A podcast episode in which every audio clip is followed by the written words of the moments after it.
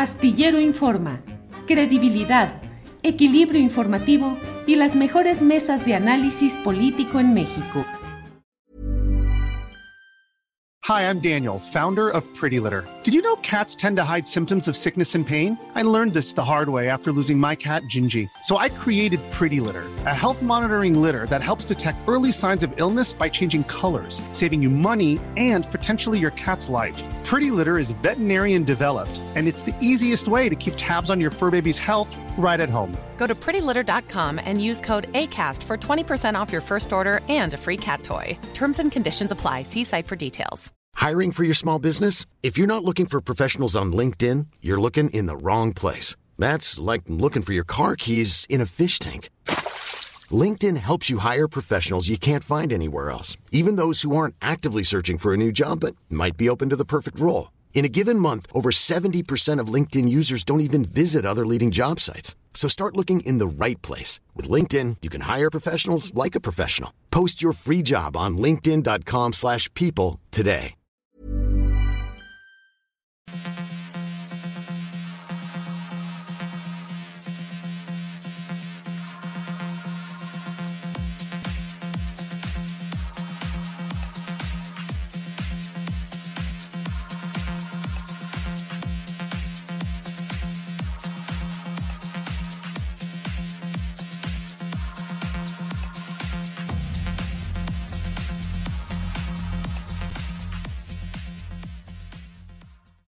La una de la tarde, la una de la tarde en punto y ya estamos aquí en Astillero Informa.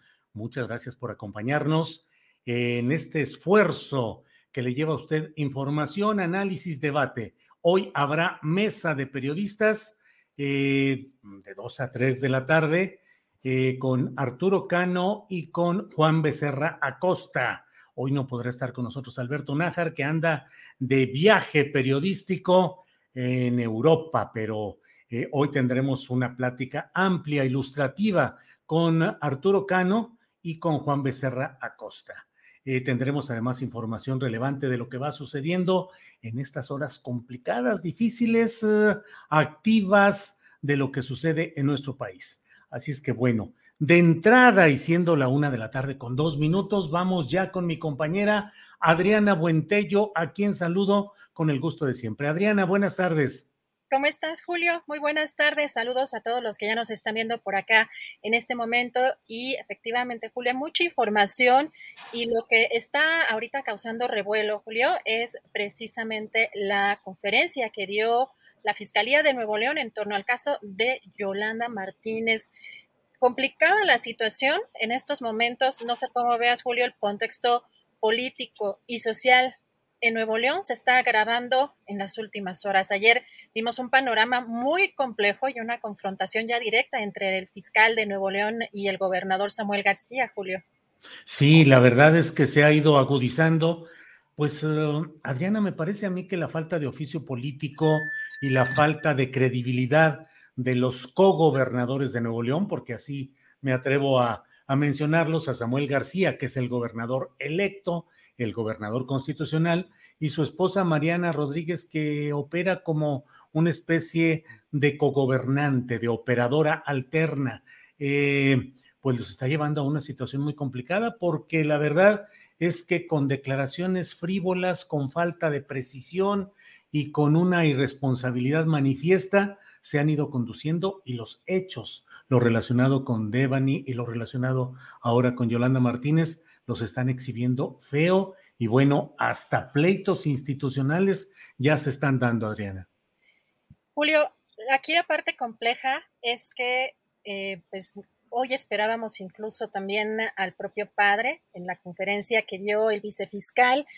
Dijo incluso que estaban esperando la, perdón, la llegada del padre de Yolanda y no lo vimos en la conferencia el día de hoy.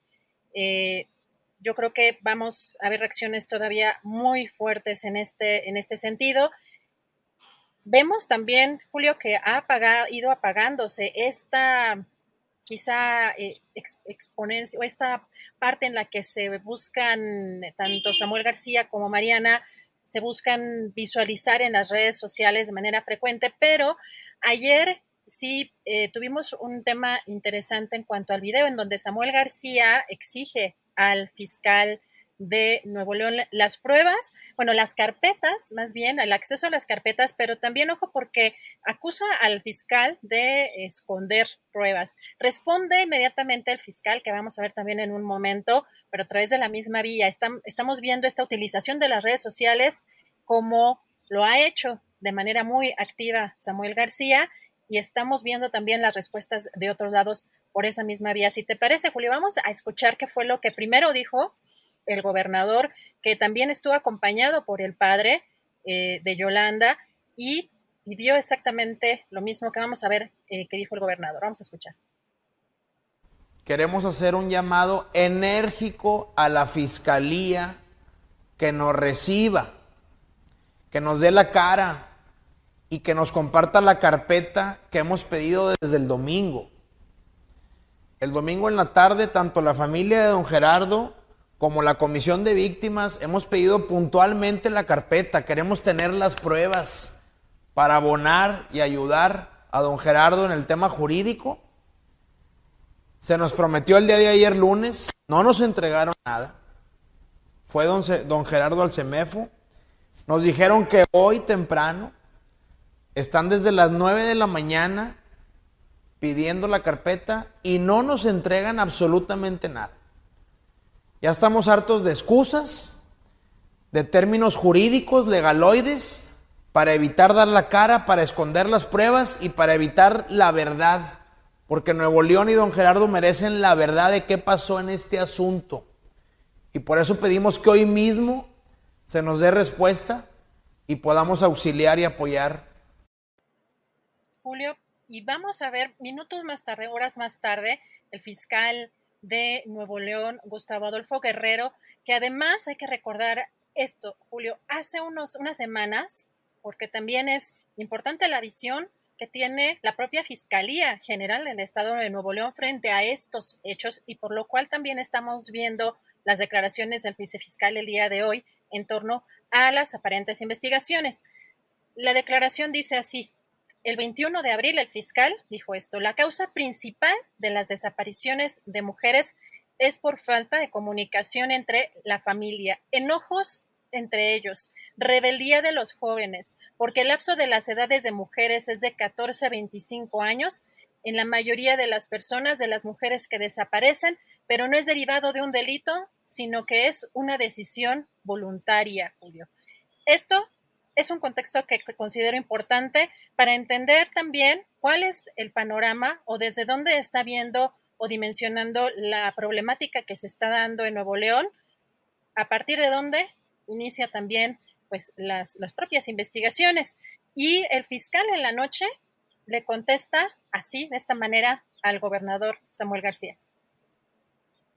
Lamento que se utilicen las redes sociales para enviar un mensaje a la Fiscalía, cuando existen medios oficiales para ello. También es preocupante que se utilice mediáticamente a las víctimas como lo ha hecho constantemente el gobernador.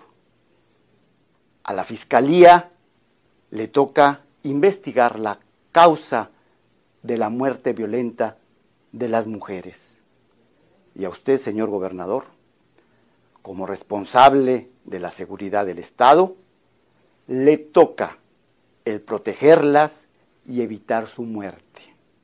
Exigir copias de expedientes por encima de la ley evidencia desconocimiento de lo que hemos venido haciendo. Esas copias las hemos entregado puntualmente a la Comisión de Víctimas del Gobierno del Estado. Y lo puedo comprobar. Julio, ¿cómo ves una confrontación fuerte, palabras fuertes, respuestas ya a través de las redes sociales y se, se agrava esta situación, este panorama social en Nuevo León? Fíjate que estoy leyendo algunos comentarios en el chat en los cuales hay un, hay quienes dicen, es que se ve muy cínico Samuel, se ve volcado en querer quedar bien con el papá de Yolanda y se dirige a él y pone un tono, pues eso digo yo, un tono fanfarrón, así de, queremos ya que nos digan y que nos entreguen y que rápido, cuando efectivamente pues hay los canales institucionales y un gobernador, eh, a menos que lo que quiera es aparentar, pues lo que menos debería hacer es recurrir exactamente a esos canales, eh, digamos, mediáticos del inmediatismo. Tiene la fuerza de su investidura, tiene un aparato de poder a su servicio, el propio Samuel García, y en, en última instancia podría tener, como ha sucedido en algunos casos, la recurrencia a la movilización, a la exigencia masiva, a la organización. Pero aquí me parece que lo que hace es tratar nada más él de echarle la bolita al fiscal y de aparentar, yo estoy aquí con, don, con el papá de Yolanda y con él yo lo apoyo y bla, bla, bla. Que es puro efectismo, Adriana Buentello. Pues yo creo que de ambas partes, un tema de lavarse las manos porque en los hechos lo que estamos viendo, además de que la sociedad ya quizá en este momento neolonesa no esté reaccionando ante esta em, exposición en las redes sociales de la misma manera que la hizo en campaña el ahora gobernador, pues con estos casos que además quizá adelantan cosas que eh, pues saben de antemano que van a causar en la sociedad pues más dolor y frustración, que es por un lado en el caso de Devani, que fue aparentemente, según las autoridades, un accidente o que en eso va encaminado, y en este caso, pues a un aparente suicidio, cuando pues una investigación sigue su curso, quizá el adelantarse, aunque dicen que por supuesto esta situación todavía o estas investigaciones todavía no, no llegan a su fin, pero sí eh, se exponen a que la sociedad reaccione como está reaccionando con mucha indignación y que pues se está viendo una politización muy fuerte de, en este momento que estamos viendo, dos partes, ¿no? La fiscalía, que además el fiscal llegó en 2018 y recordar también que este fiscal quizá está más cercano a, por ejemplo, el Partido Revolucionario Institucional, fue propuesto eh, hace algunos años, me parece que en 2017, eh, al Tribunal Anticorrupción por parte de Enrique Peña Nieto, y que llega Samuel García, pues hace, hace poco en las elecciones pasadas, así que estamos, eh, donde queda además, Julio, la sociedad en medio. Hoy, además, el vicefiscal, declaraciones muy complicadas, Luis Enrique Orozco y la titular de la Fiscalía, la Fiscalía Especializada en Feminicidios, Grisela Núñez, apuntan precisamente a que hay un aparente suicidio, en este caso de Yolanda Martínez. revelan, por un lado, pruebas de recipientes aparentemente, Julio, con sustancias eh, tóxicas. Se espera, eh, por supuesto, que eh, vayan a, dar resultados o que se investigue si en el cuerpo de Yolanda hay residuos de estas sustancias que mencionan, pero también eh, hay una declaración que me parece complicada por parte de la titular de la, Fiscalía, de la Fiscalía Especializada en Feminicidios. Ella dijo, Julio, que cada caso es particular y que debe quedar claro que no existe una situación o un contexto de desaparición de mujeres. Creo que también adelantar una situación de esta naturaleza provoca más indignación en la población que está viendo pues, de manera constante este tipo de casos. Vamos a escuchar, eh, Julio, porque hay algunos datos que podemos platicar de lo que hoy en esta conferencia de prensa pues dieron a conocer tanto el vicefiscal Luis Enrique Orozco como la titular de la Fiscalía Especializada en Feminicidios, Grisela Núñez. Vamos a escuchar. Ha solidificado, consolidado de mayor manera la línea de investigación orientada a un suicidio. Se ha, conforme ha avanzado la investigación, el análisis de pruebas periciales, ha ido debilitándose la teoría de un feminicidio. No se encontraron casquillos, armas, cuerdas, o cualquier otro instrumento utilizado para agredir. Es un recipiente alargado, lo describimos, dice a la letra peligro. Este recipiente se encontró justo en la unión que hicieron los brazos del cadáver de Yolanda, se encontraba incluso eh, depositado en, en el tejido, ya en proceso de descomposición natural por la muerte.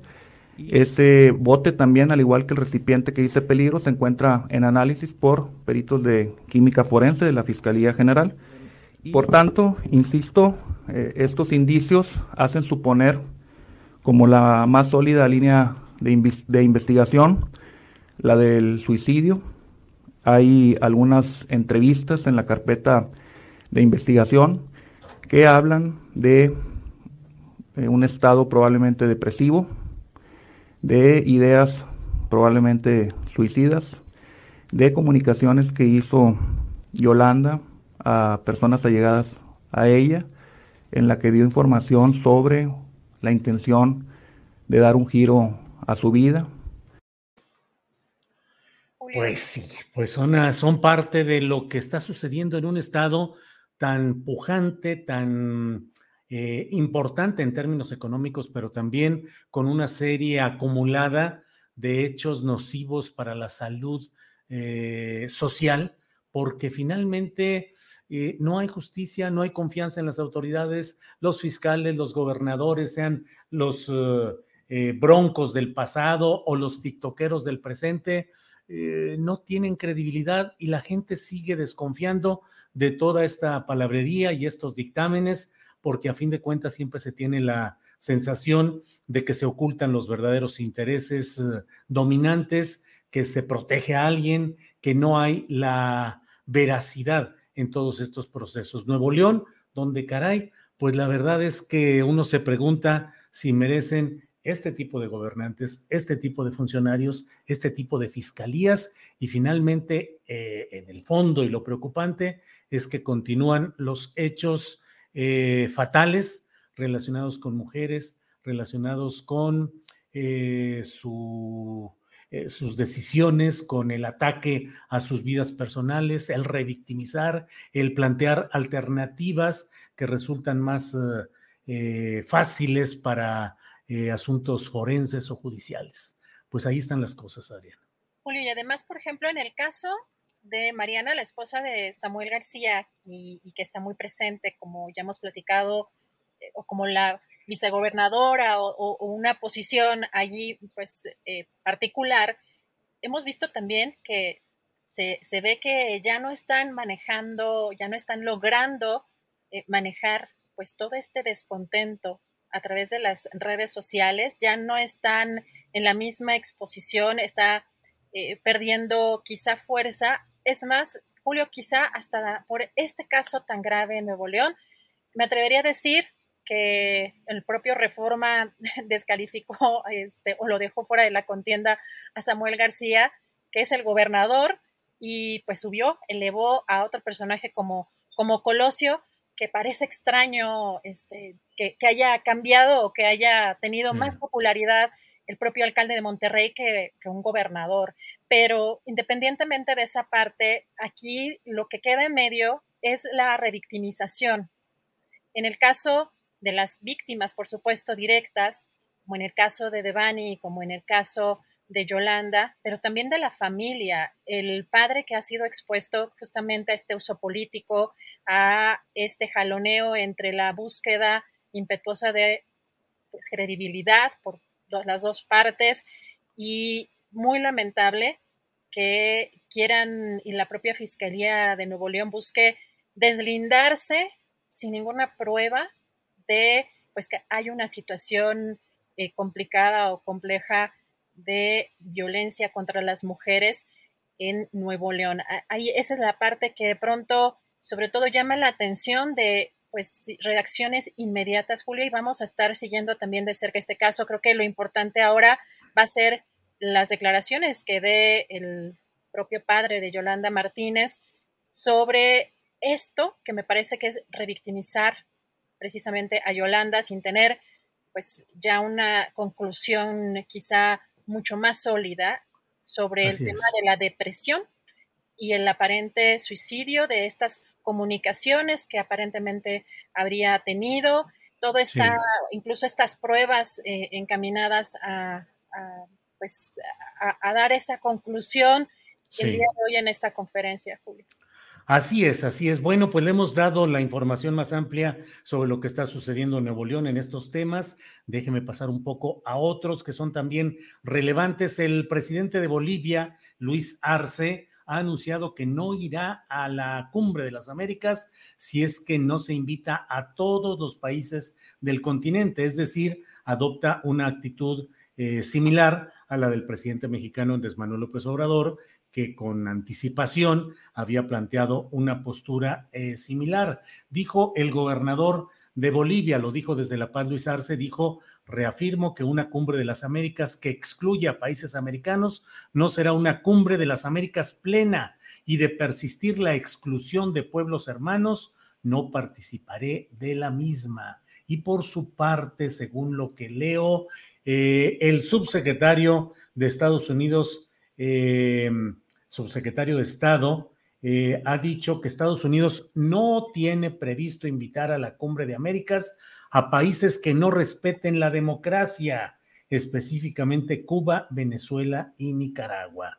Bueno, pues iremos dándole más información de estos temas, de temas aeronáuticos, de lo que pasa en el Aeropuerto Internacional Felipe Ángeles, pero Adriana también hay información relacionada pues con la aparición por video al estilo de Ricardo Anaya de ni más ni menos que Andrés Roemer. ¿Qué ha sucedido en este caso, Adriana? Así es, justamente en la comparación de, al estilo de Ricardo Anaya. Efectivamente, vimos en redes sociales ayer pues eh, un video de unos cuatro minutos más o menos de Andrés Roemer, el ex eh, diplomático eh, que ha sido acusado de violación, de acoso sexual en múltiples ocasiones. Aquí la parte interesante es que eh, por un lado menciona que no está huyendo, que más bien, o sea, que no huye de la justicia, sino que más bien huye de la injusticia. Acusó a la Fiscalía General eh, de la Ciudad de México, de Justicia de la Ciudad de México, de eh, fabricar pruebas. Eso es algo que también menciona. Y también de fabricaciones por agenda política e intereses. Vamos a escuchar un, breve momento porque hay, hay de, cuatro carpetas, él menciona dos, dos de las cuatro carpetas que han sido infundadas y en este momento vamos a ver eh, lo que menciona de una en específico. Ella apunta que los hechos ocurrieron el 25 de noviembre del año 2017 a las 18 horas de la tarde, fecha y hora en la que yo ni siquiera estaba en México. Me encontraba en Dallas con mi familia para una operación médica de mi hijo Alejandro. Aquí están las pruebas. Mi pasaporte sellado, mi boleto de avión y los de mi familia, la reservación del hotel y el testimonio del doctor. Yo no estaba ahí y jamás abusé de ella ni la violé. La Fiscalía de la Ciudad de México, encabezada por Ernestina Godoy, está girando órdenes de aprehensión y solicitando fichas rojas al Interpol con información falsa además de conducir peritajes psicológicos a modo y que hoy estoy poniendo en evidencia con pruebas. He presentado estos documentos ante el Ministerio Público, la Fiscal General de Justicia de la Ciudad de México, la Coordinadora de Delitos de Género y Atención a Víctimas, así como la Fiscal de Investigación de Delitos Sexuales. Las autoridades han hecho caso omiso de esta evidencia para evitar que salga a la luz la fabricación de las carpetas por parte de Ernestina Godoy y se conozca la verdad. Que quede muy claro, yo no huí de la justicia, sino de la injusticia. Fíjate nada más, no huyó de la justicia, sino de la injusticia, pero no se pone a disposición de la justicia, que es donde lo están demandando para que se haga justicia. No, no, no, si las maromas y los, las volteretas declarativas están sabrosas. Andrés Roemer, que ha sido largamente protegido por diversos personajes de los poderes políticos y económicos. Él ha tenido siempre una relación muy fuerte con, eh, digo, desde luego, con eh, eh, Televisión Azteca y específicamente con Ricardo Salinas Pliego. a través de ello ha hecho el famoso Festival Ciudad de las Ideas, que Miguel Barbosa, el gobernador de Puebla, mantiene activo, pero ya sin Roemer. Y también una relación de Roemer siempre con los grupos de poder, con Enrique Peña Nieto, una relación también muy cercana con Esteban Moctezuma Barragán, que fue secretario de Educación Pública al principio de esta administración y actual embajador de México en Estados Unidos. Roemer que prestó servicios especiales a Israel siendo representante diplomático de México, votó en contra de la instrucción que se le había dado y del interés de México, votó para quedar bien con Israel, donde ahora está refugiado a sabiendas de que no hay tratado de extradición y que ahí puede estar tranquilito haciendo estos videos muy al estilo de Ricky Riquín Profugín. Adriana. Pues sabe perfectamente dónde podía hacer esos pactos, esas relaciones que, como bien mencionas, tiene ya en amplios y altos círculos del poder. Y recordar que, aunque aquí menciona eh, dos casos, particularmente dos carpetas de investigación donde segura que no estaba en el lugar de los de donde señalan las fechas donde, donde señalan las víctimas, hay que recordar que este personaje tiene acusaciones por lo menos de 63 mujeres de cometer actos de violación y acoso.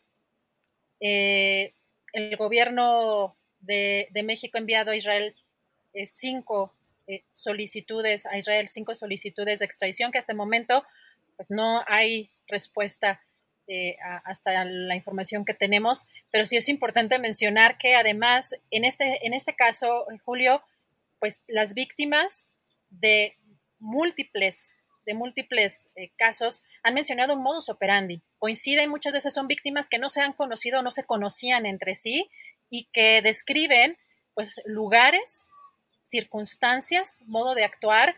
Así que el, que pues ahora intente hacerse la víctima con, con este video, pues muy complejo.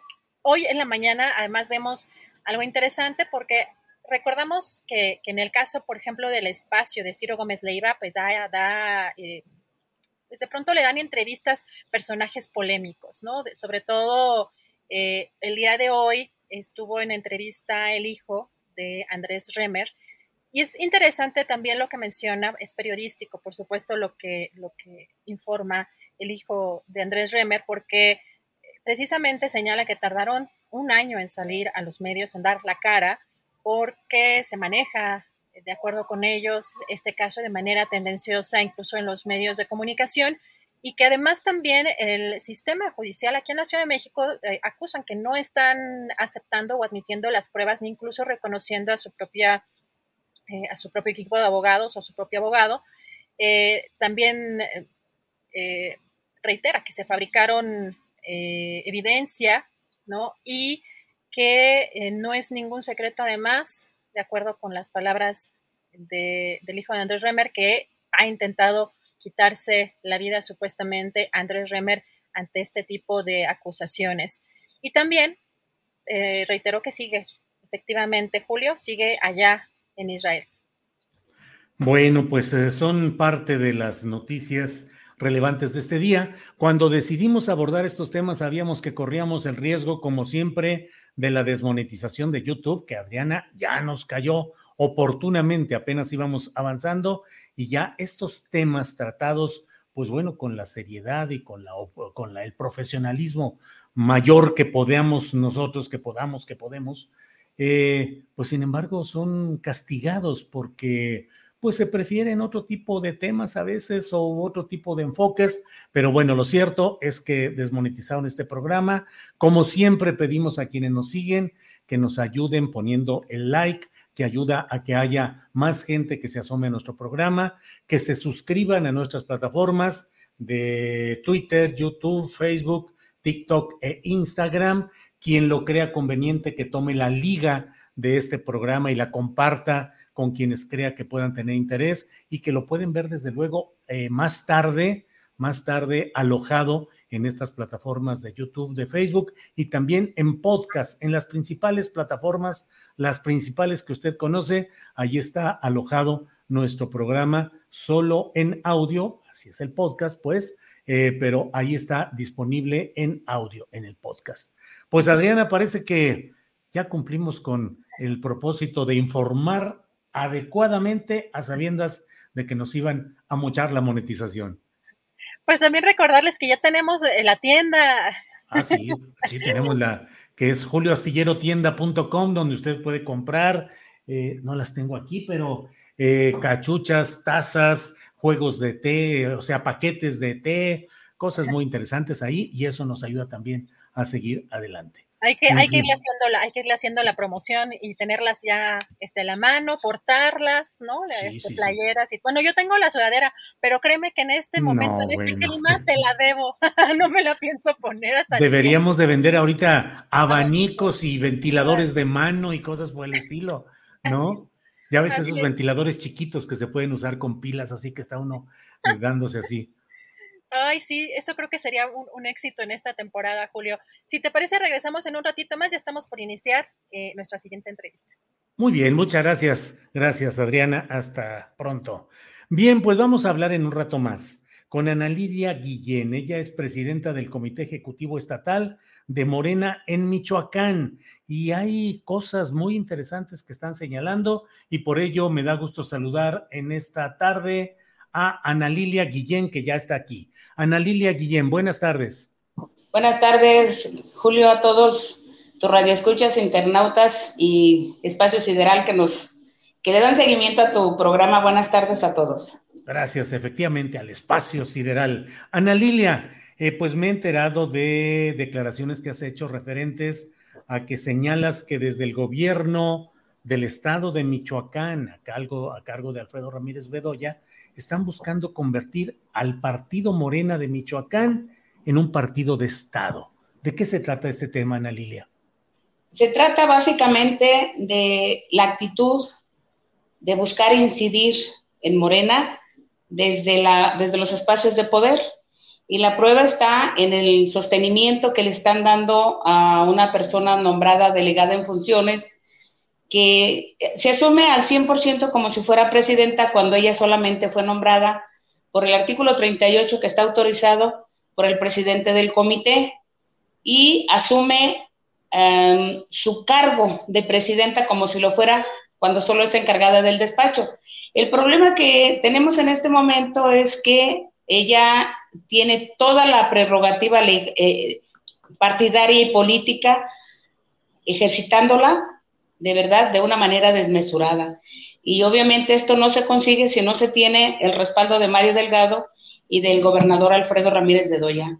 De verdad, vamos que volamos en Michoacán por un partido de Estado peor que en los, en los mejores tiempos del PRI. ¿Quién es la persona a la que designaron como delegada en Michoacán? Es la compañera Juliana Bugarini, una gente muy, muy cercana al exgobernador Silvano Aureoles Conejo, hasta hace dos años y la verdad es una situación muy difícil para la gente de Morena asumir este, este mandato con naturaleza. Ha llegado al extremo ella de castigar a los trabajadores del, de Morena, de aquí de las oficinas de Morena, de no pagarles enero, febrero, marzo, marzo, abril y lo que va de mayo, eh, los ha tenido castigados sin pagarles sus salarios de vengados. Ese es el nivel de acoso, de abuso, de autoritarismo que han venido ejercitando quienes se dicen tener la, el nombramiento como delegada en funciones de presidenta y que la verdad está ejercitándose como si fuera una autócrata en este momento en Morena, Michoacán. Eh, ¿Por qué dice Ana Lilia que esta delegada fue muy cercana a Silvano Orioles, tuvo cargos políticos o qué tipo de cercanía tuvo? Tuvo cuatro cargos políticos en la, en la administración de Silvano Aureoles Conejo y salió hace un poco más de dos años, cuando ya el licenciado López Obrador era presidente y bueno, siempre ha habido una cercanía con el actual gobernador. E, era entendible que se, se viniera Morena, pero lo que está haciendo en este momento es una ¿cómo lo digo que no se oiga grosero? Es una cachetada a los de Morena, la actuación que está teniendo, al grado, y lo dejo, lo quiero dejar muy puntual, nos van a desalojar del edificio que tiene Morena desde hace siete años porque a la señora se le antojó cambiar, cambiar de domicilio llevarse eh, lo, conducente en este caso del comité. Ah, porque además te quiero comentar, Julio, que ella nombró un comité a título personal cuando nosotros nos nombra el Consejo Estatal de Morena.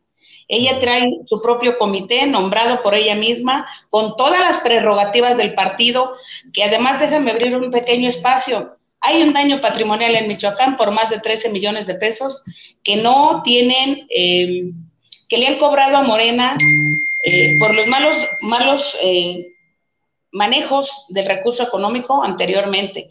Y ahora ella tiene todo, todo el respaldo y está actuando como una autócrata en Michoacán, al grado que hasta los trabajadores los tiene sin, sin pagarles sus salarios por lo, por lo menos los últimos cuatro meses.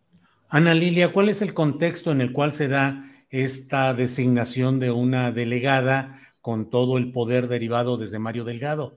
Eh, ¿A qué se debe? ¿A que desde eh, Morena, Michoacán, han hecho críticas a la gestión de Mario Delgado? ¿A alguna roce? ¿A qué se debe, pues, en términos políticos, esta situación? En primer término, ella fue nombrada en octubre a propuesta del gobernador. Obviamente, entendíamos que podía ser algo, algo que pudiera aportarle a Morena, pero ya vemos que no. Eh, hemos venido caminando y sobre la marcha, el Consejo Estatal de Morena nos organizamos, porque en Morena, en Michoacán, existe un consejo en donde 30, el 33% de los consejeros llamamos a un consejo hasta en tres ocasiones. El día 13 de marzo, 20 de marzo y, y 3 de abril. Llamamos en tres ocasiones a un consejo estatal, el décimo segundo consejo estatal extraordinario para nombrar presidente del consejo, presidente del comité y em, secretarios que había que eh, nombrar porque estaban acéfalos. Estaban acéfalas estas secretarías. Entonces, obviamente con ella nombrada de delegada y al ser nombrada tu servidora como presidenta del comité, con todas las que mandata la ley, ya que cubrimos legal y específicamente la, los requisitos para la elección. Obviamente, en ese contexto aparece ella como delegada en funciones y tu servidora como presidenta del, del comité estatal, con todo el respaldo jurídico, legal de los estatutos, este, que, nosotros aplicamos de manera muy, muy cuidadosa para evitar ser, eh, ser rechazada nuestra propuesta de validez de este comité. Eh, ustedes también han participado en las reuniones que ha convocado eh, John Ackerman y que están exigiendo que haya un Consejo Nacional de Morena. Sí, hemos estado participando, em, creemos que es lo correcto, no pueden salir a la calle a pedir que siga la democracia cuando en Morena nos están tratando a patadas, corriéndonos de nuestro espacio, obviamente de manera antidemocrática. Queremos la democracia, pero dentro de Morena. Básicamente dentro de Morena es de donde debe estar eh, ejercitando este, este derecho que tenemos de elegir a nuestros dirigentes en Michoacán y en cualquier parte del país, porque curiosamente en todo el país hay este tipo de abuso en donde se han nombrado delegados presidentes, delegados de finanzas. Curiosamente, ¿eh? de, lo que, de, de, lo más importante en este caso, la vida orgánica se da con, con el apoyo de las prerrogativas. Entonces ellos tienen el control de tal manera que en Michoacán estamos en una, en una cuestión muy difícil, ya que no hemos dejado de trabajar, iniciamos la campaña de afiliación, eh, estamos en la lógica de trasladarnos a alguno de los estados, a dos estados, para apoyar a los candidatos, a candidatas en este caso, para apoyarlos para la elección de junio. O sea, estamos buscando darle la vida orgánica que le hace falta a Morena.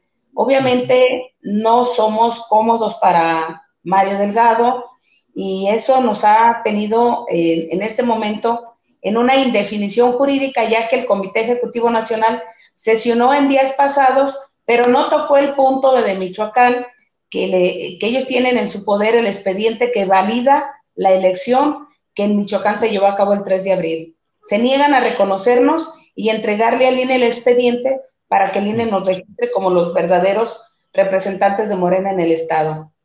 Ana Lilia, te agradezco la posibilidad de tener la información relativa a este caso. Cierro solamente preguntando, ¿estimas que parte de lo que está sucediendo es una represalia por formar parte de esa corriente crítica al interior de Morena en la que participa John Ackerman? Yo, yo creo que sí, al grado que fui acusada de aviadora. Digo, parece una cuestión personal, pero no lo es. Soy una mujer que durante 35 años he participado políticamente y he buscado mantener una, una, un camino en la política de intachable. Y el día de antier fui acusada de ser una aviadora en el gobierno del estado. Obviamente eso fue una, un desvío de la atención por una situación grave que se presentó en Michoacán, en donde el chofer del, del titular del Secretariado de Seguridad Pública fue detenido en una carretera federal eh, portando una cantidad de alrededor millón y medio de pesos que no supo justificar y que bueno, nos pone a pensar a muchos eh, de manera sesgada, por no decir otra cosa, eh, estamos llegando a extremos inconcebibles de alguien que nosotros creíamos que tenía la visión muy clara de que Morena era un instrumento de la sociedad, no de los gobiernos en turno. Entonces. ¿Ramírez Bedoya se refiere? ¿Mandé? ¿Te refieres? ¿Te refieres a Ramírez Bedoya? Claro, yo nunca pensé ver esa metamorfosis en alguien con quien estuvimos siete años haciendo equipo. Es increíble que cómo, cómo trascienden este tipo de, de situaciones a, a cambiar a las personas de una manera en la cual, eh, en este caso, él esté permitiendo este, que estas cosas se den. Imagínate, Julio, presentar una foto de la nómina original para acusarme de aviadora cuando tenía yo tres meses sin cobrar y había cobrado de manera parcial ese salario el día 11 de abril. Yo renuncié el 4 de abril y me acusan de aviadora de haber cobrado el mes de abril esa cantidad, obviamente fue un escándalo que ya, ya les quedó claro de qué se trataba, pero le sirvió para echarle tierra al chofer de, del titular del Secretariado de, Seguridad Pública en Michoacán. Vaya, bueno, pues... Eh, eh, perdón, perdón, adelante. Que por cierto, el, el, titular se llama César Erwin Sánchez Coria, es compadre del gobernador. Así de simple. Vaya, sí. vaya. Millón y medio de pesos llevaba ese chofer. Sí, así es. Así es. dice uno, no es mucho dinero. Yo cobré menos de lo que me debían de salario y sin embargo, porque estaba fuera del 4 de abril, me trataron de aviadora. Fue, una, fue un golpe bajo, fue un golpe bajo, pero quienes hemos venido caminando desde hace 35 años, ya sabemos que estas cosas son así y entendemos que no, no debemos dejarnos eh, sorprender, de verdad, muy lamentable. Ana Lilia Guillén, presidenta del Comité de Morena en Michoacán, muchas gracias por esta entrevista y seguramente habrá más eh, temas de los cuales platicar un poco más adelante, pero por hoy, muchas gracias, Ana Lilia. No, al contrario, Julio, muchas gracias. Buenas tardes. Un saludo a todos los internautas que están en el espacio sideral en México y en todo el mundo. Gracias, buenas bendiciones para todos ustedes. Gracias, Ana Lilia, muy amable, hasta luego. Bien, pues ha sido la presidenta del Comité Ejecutivo Estatal de Morena en Michoacán.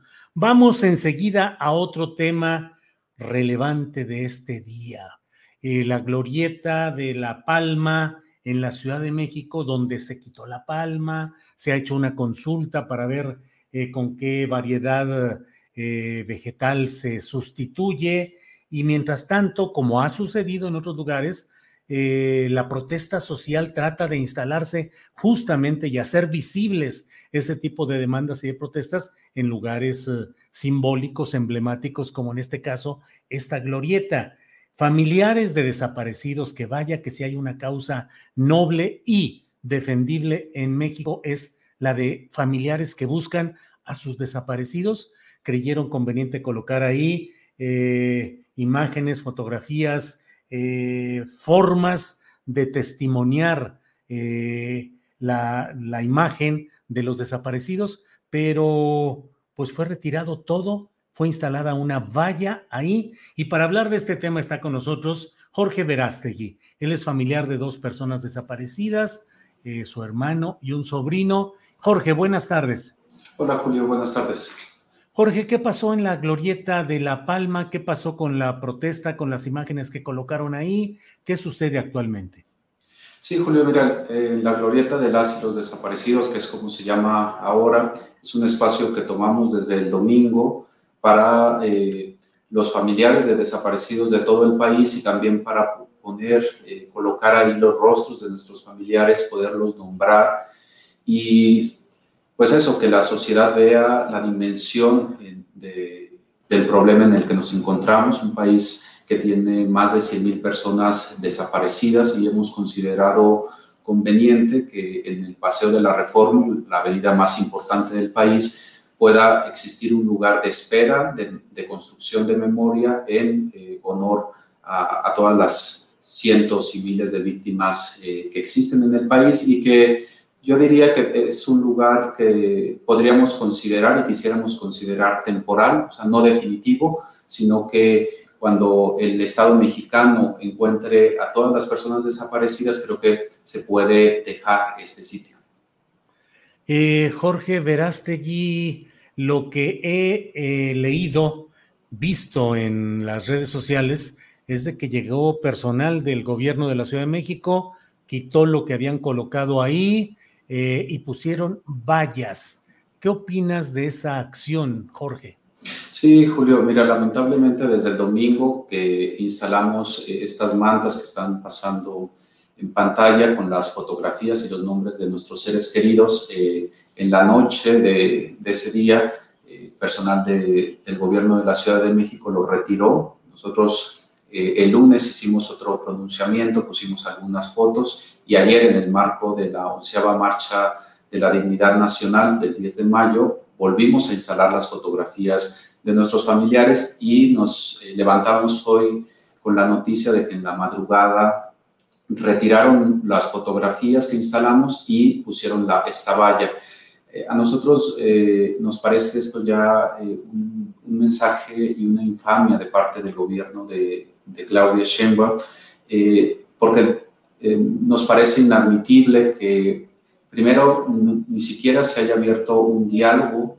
Ayer en la marcha personal de la ciudad nos buscaba para dialogar eh, y estábamos también eh, como familias armando eh, el diálogo y, proponiendo fechas cuando nos enteramos de, esta situación. Me parece que, que, es lamentable no solo por la acción misma, sino porque sabemos las intenciones que tiene la jefa de gobierno de la Ciudad de México de ser candidata a la presidencia de nuestro país y es lamentable que una persona que no tenga la sensibilidad eh, ante un tema como el que eh, nos aborda eh, tenga esas intenciones. O sea, nos preocupa que una persona como ella llegue a la presidencia de la República en un país lleno de personas desaparecidas, de fosas clandestinas, de cuerpos que rebasan los servicios médicos forenses. y es un mensaje de que posiblemente seguiremos eh, en la impunidad y no habrá una respuesta a nuestra problemática porque ni siquiera puede respetar un acto de memoria,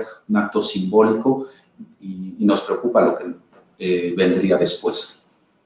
Eh, Jorge, esto pasa en la Ciudad de México que, bueno, dentro de las etiquetas publicitarias se dice la ciudad de la esperanza y bueno, en términos generales asumimos que la Ciudad de México tiene eh, una condición avanzada en materia de respeto a derechos humanos, un sentido progresista en lo general. Pero ¿qué sucede en el resto del país donde leo y veo cómo grupos de personas que buscan a sus desaparecidos, que protestan o son sometidas a una postura gubernamental de desdén, de desatención, de simplemente dejarlos fluir, caminar sin mayor cosa, y en algunos otros lugares con amenazas de grupos criminales, y pues eh, eh, eso es lo que vemos. ¿Cómo sucede la lucha en general a nivel nacional de familiares de desaparecidos, Jorge?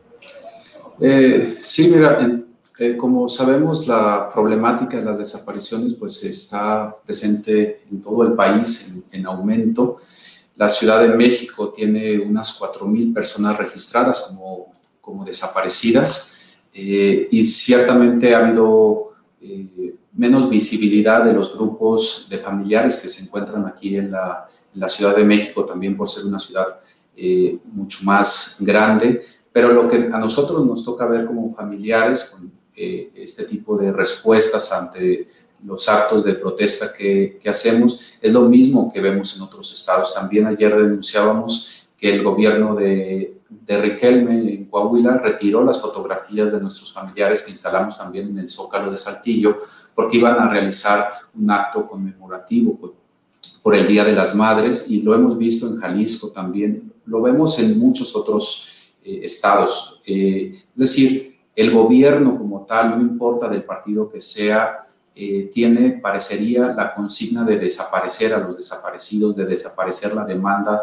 por justicia y por encontrarlos. Entonces, eh, en algunos nos reprimen más que en otros y como lo dices, en algunos lugares lamentablemente han sido asesinadas compañeras y compañeros, eh, otros se han tenido que desplazar, pero al final del día eh, la respuesta del Estado sigue siendo la misma, ocultar eh, el tema.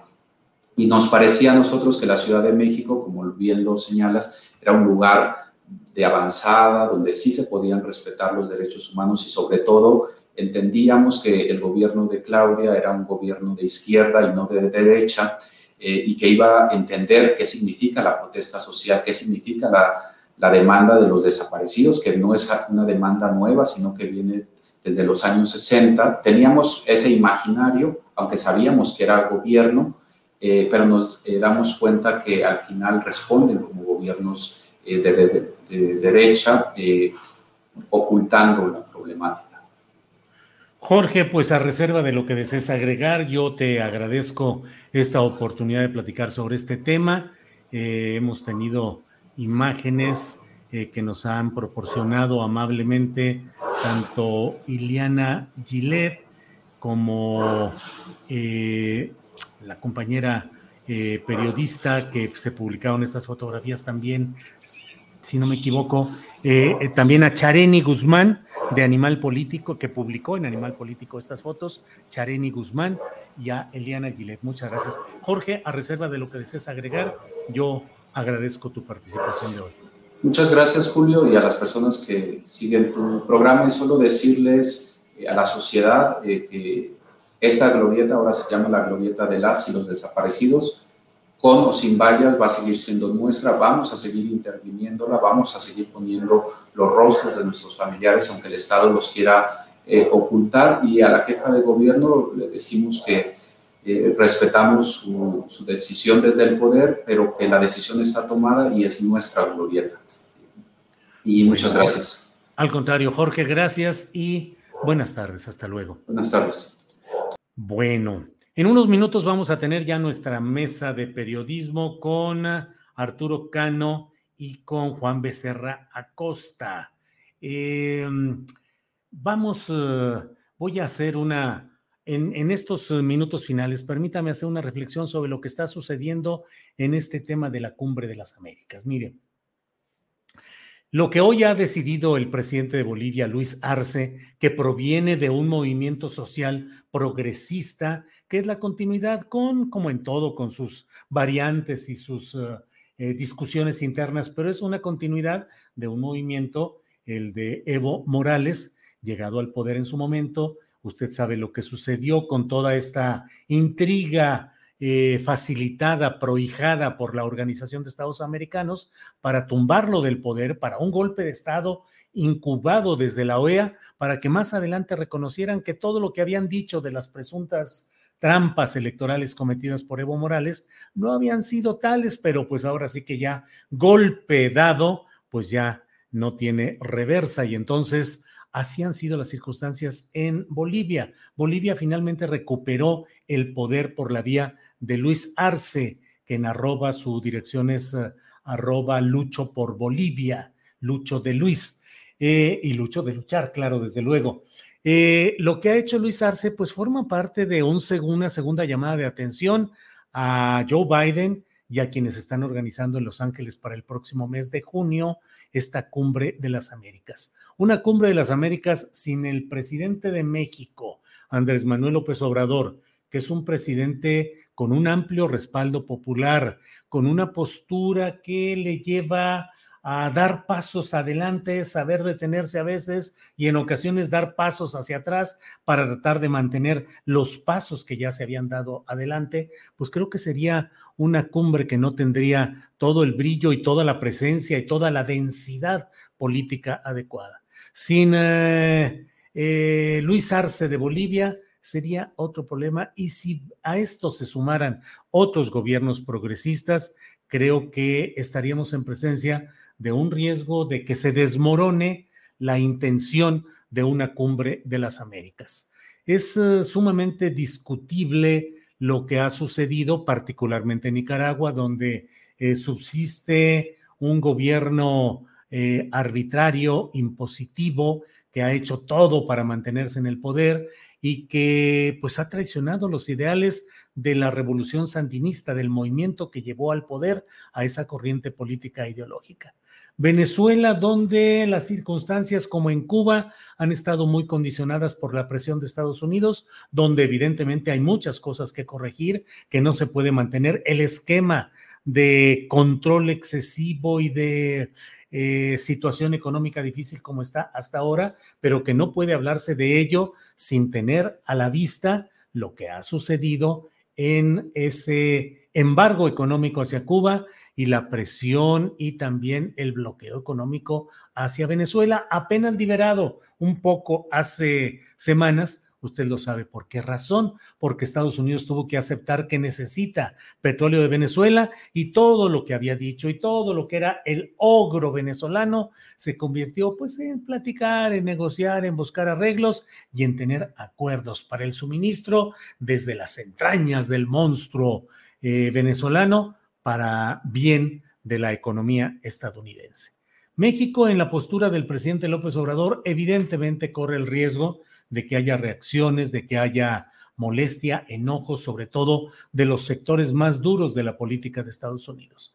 Pero en el fondo México está defendiéndose, defendiendo a otros.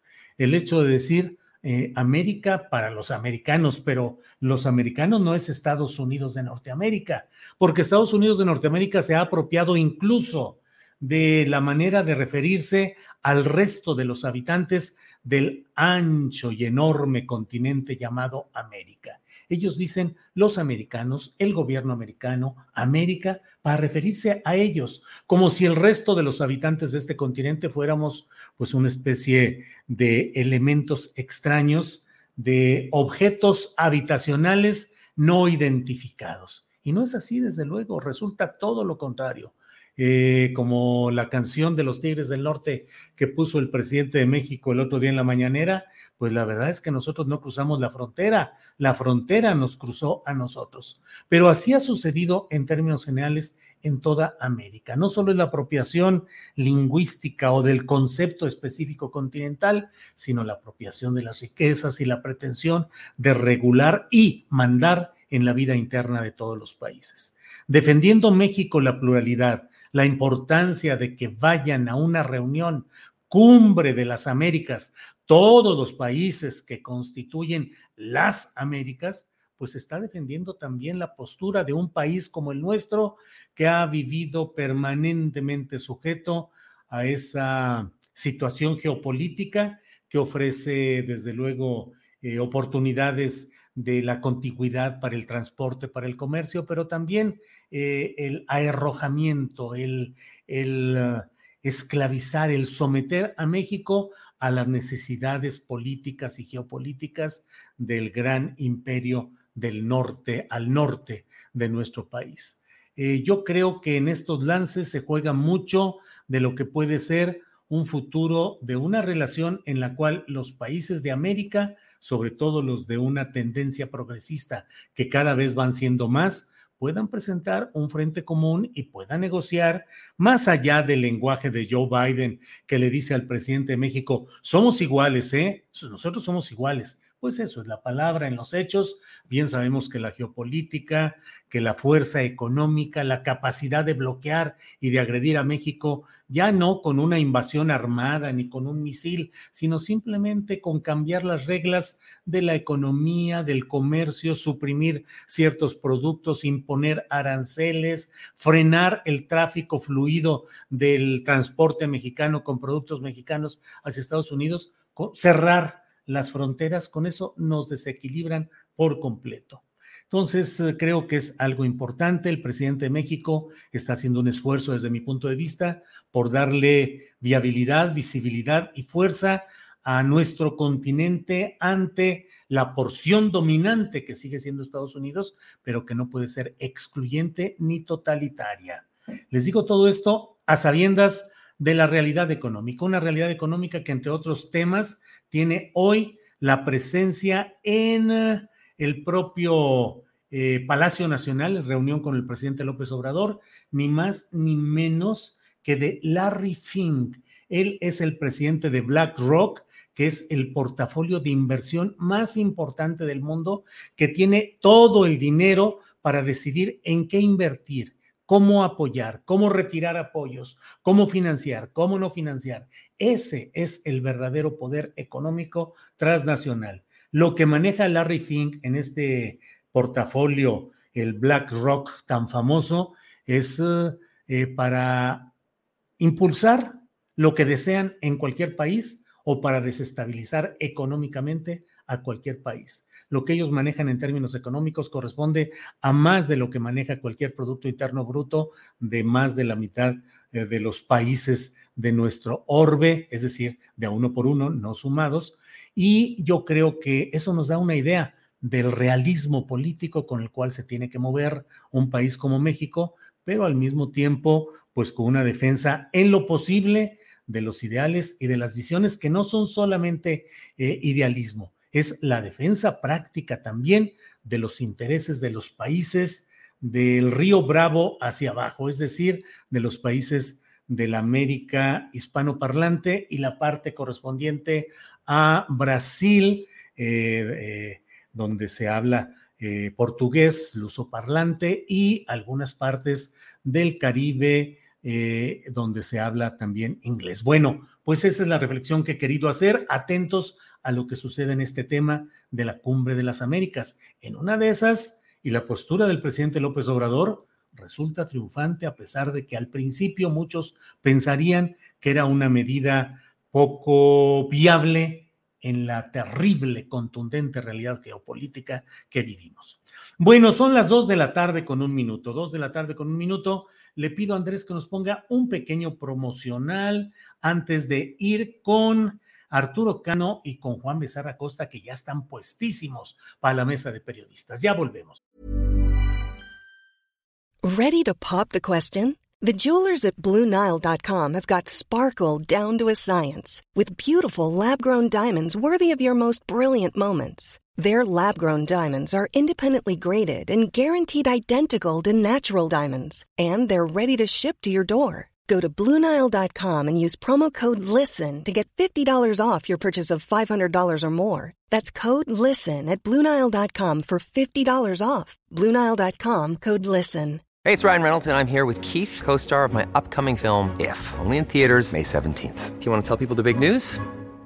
All right, I'll do it. Sign up now and you'll get unlimited for $15 a month in six months of Paramount Plus Essential Plan on us. Mintmobile.com slash switch. Upfront payment of $45 equivalent to $15 per month. Unlimited over 40 gigabytes per month. Face lower speeds. Videos at 480p. Active Mint customers by 531.24 get six months of Paramount Plus Essential Plan. Auto renews after six months. Offer ends May 31st, 2024. Separate Paramount Plus registration required. Terms and conditions apply if rated PG.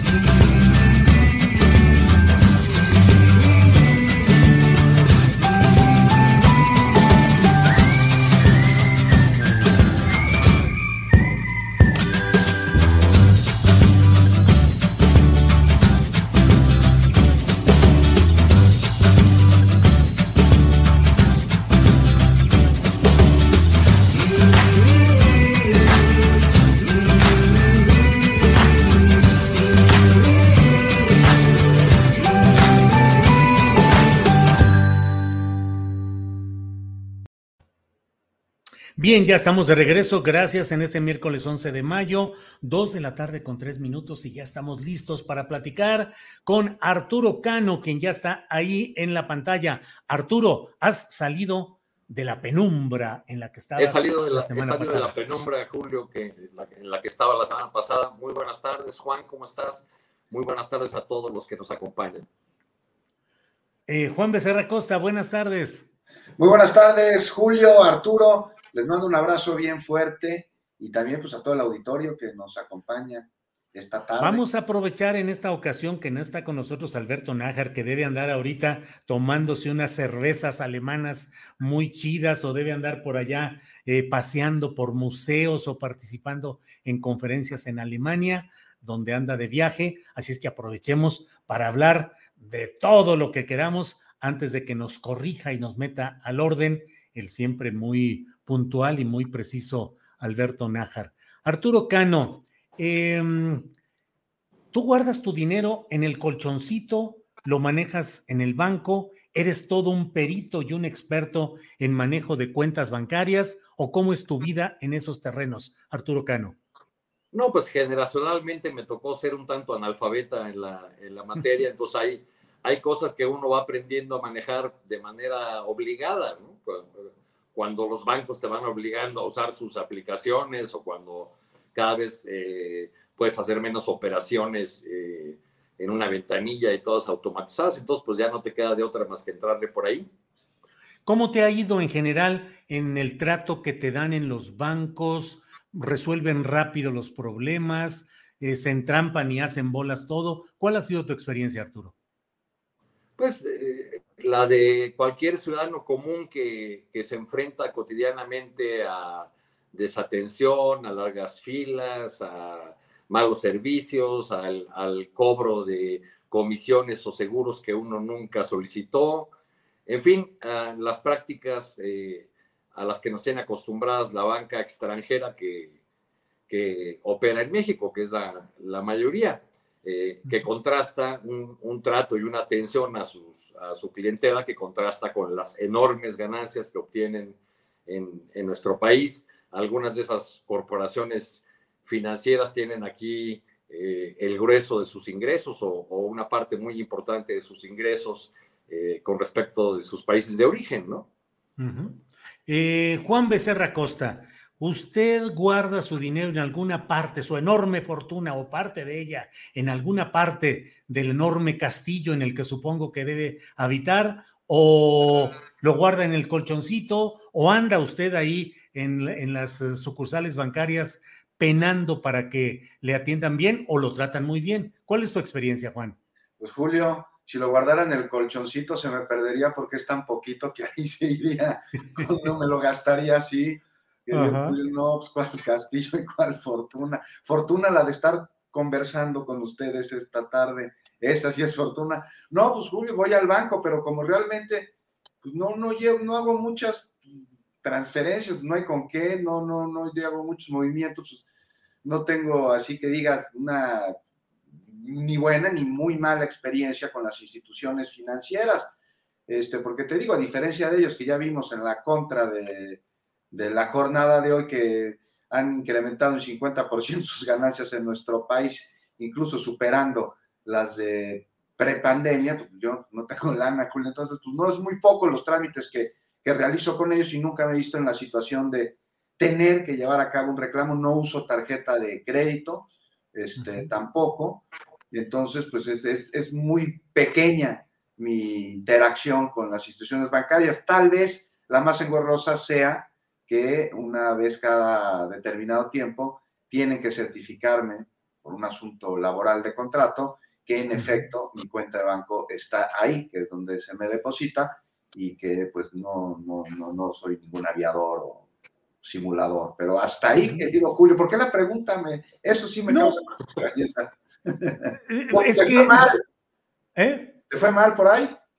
Bueno, a, mí sí me va, a, a, nosotros sí aquí nos va mal eh, con frecuencia, porque realmente, pero mira, la, la, pregunta o el planteamiento es efectivamente a partir de lo que está publicado en la jornada, referente a que los bancos han ganado en este primer trimestre de este año 50.3% más de lo que ganaron el año pasado. Y uno dice, bueno, a ver, pues sí habrá muchas explicaciones, pero pues un país eh, con los graves problemas de pandemia, con eh, el estancamiento económico, con la inflación actualmente, con mil problemas y los bancos siguen ganando, eh, en este caso han ganado 50% más que en el mismo lapso del año anterior. De ellos, seis son los que se llevan las tres cuartas partes de la gran ganancia, que son BBVA, Santander, Banorte, Citibanamex, HSBC y Scotia Bank. Y entonces la pregunta va pues en el sentido o el planteamiento, porque yo me pregunto, tanto que siguen ganando y que siguen enviando dinero a sus matrices, porque por ejemplo BBVA vive y sobrevive eh, con cierta comodidad en España y en otros lugares gracias a lo que gana en México y sin embargo aquí se sigue sufriendo con equipo computacional atrasado, con poco personal, con desatención, con muchos enredos en el manejo del personal de los bancos. No se protege la identidad de usuarios que luego son asaltados cibernéticamente. No se responde a ellos. Y yo digo, bueno, entonces, ¿por qué si ganan tanto dinero, pues no le meten un poquito al changarro para que las cosas fluyan mejor? Por ahí es la preocupación. ¿Por qué no le meten eh, lo que debería ser su función más importante, Julio? ¿Por qué no le meten al financiamiento a las pequeñas, medianas empresas, al desarrollo del país? Sí, así es. Porque tal parece que concentran sus esfuerzos en la captación de clientes de tarjetas de crédito para poder después cargarles las altísimas comisiones que se cobran aquí con respecto a las de otras naciones, de nuestros socios comerciales. Tenemos, vivimos en un en, un mundo en donde un país en desarrollo como el nuestro paga tasas de interés y paga servicios bancarios eh, a precios mucho más altos que, nuestros socios, Estados Unidos, por ejemplo. Así es. es una parte, me parece.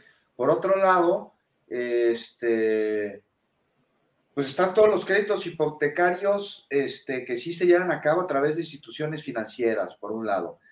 Créditos, los menores, como mencionas Arturo, a pequeñas y a medianas empresas. Créditos empresas muy, muy, muy grandes.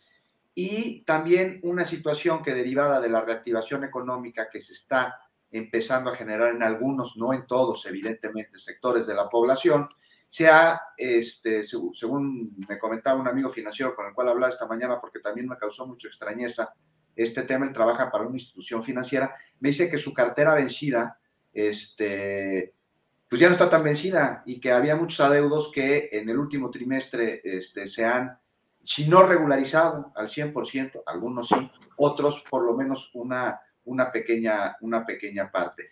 Ah, se ha generado más gasto y a eso también debemos de sumar que muchísimos programas sociales funcionan a través de las instituciones este, bancarias, este, aunque me parece que ya no hay tantas comisiones en ellas, sí hay comisiones en, otros rubros, este, pues porque ya ven que en México los bancos, eso sí, para las comisiones están muy, muy, muy buenos y te cobran hasta comisión por, por respirar, por anualidad, por mensualidad, por aniversario, este, y por lo que quieran. Pero me parece que principalmente por lo que me comentaba este amigo, tiene que ver con haber recuperado parte de, de, cartera vencida.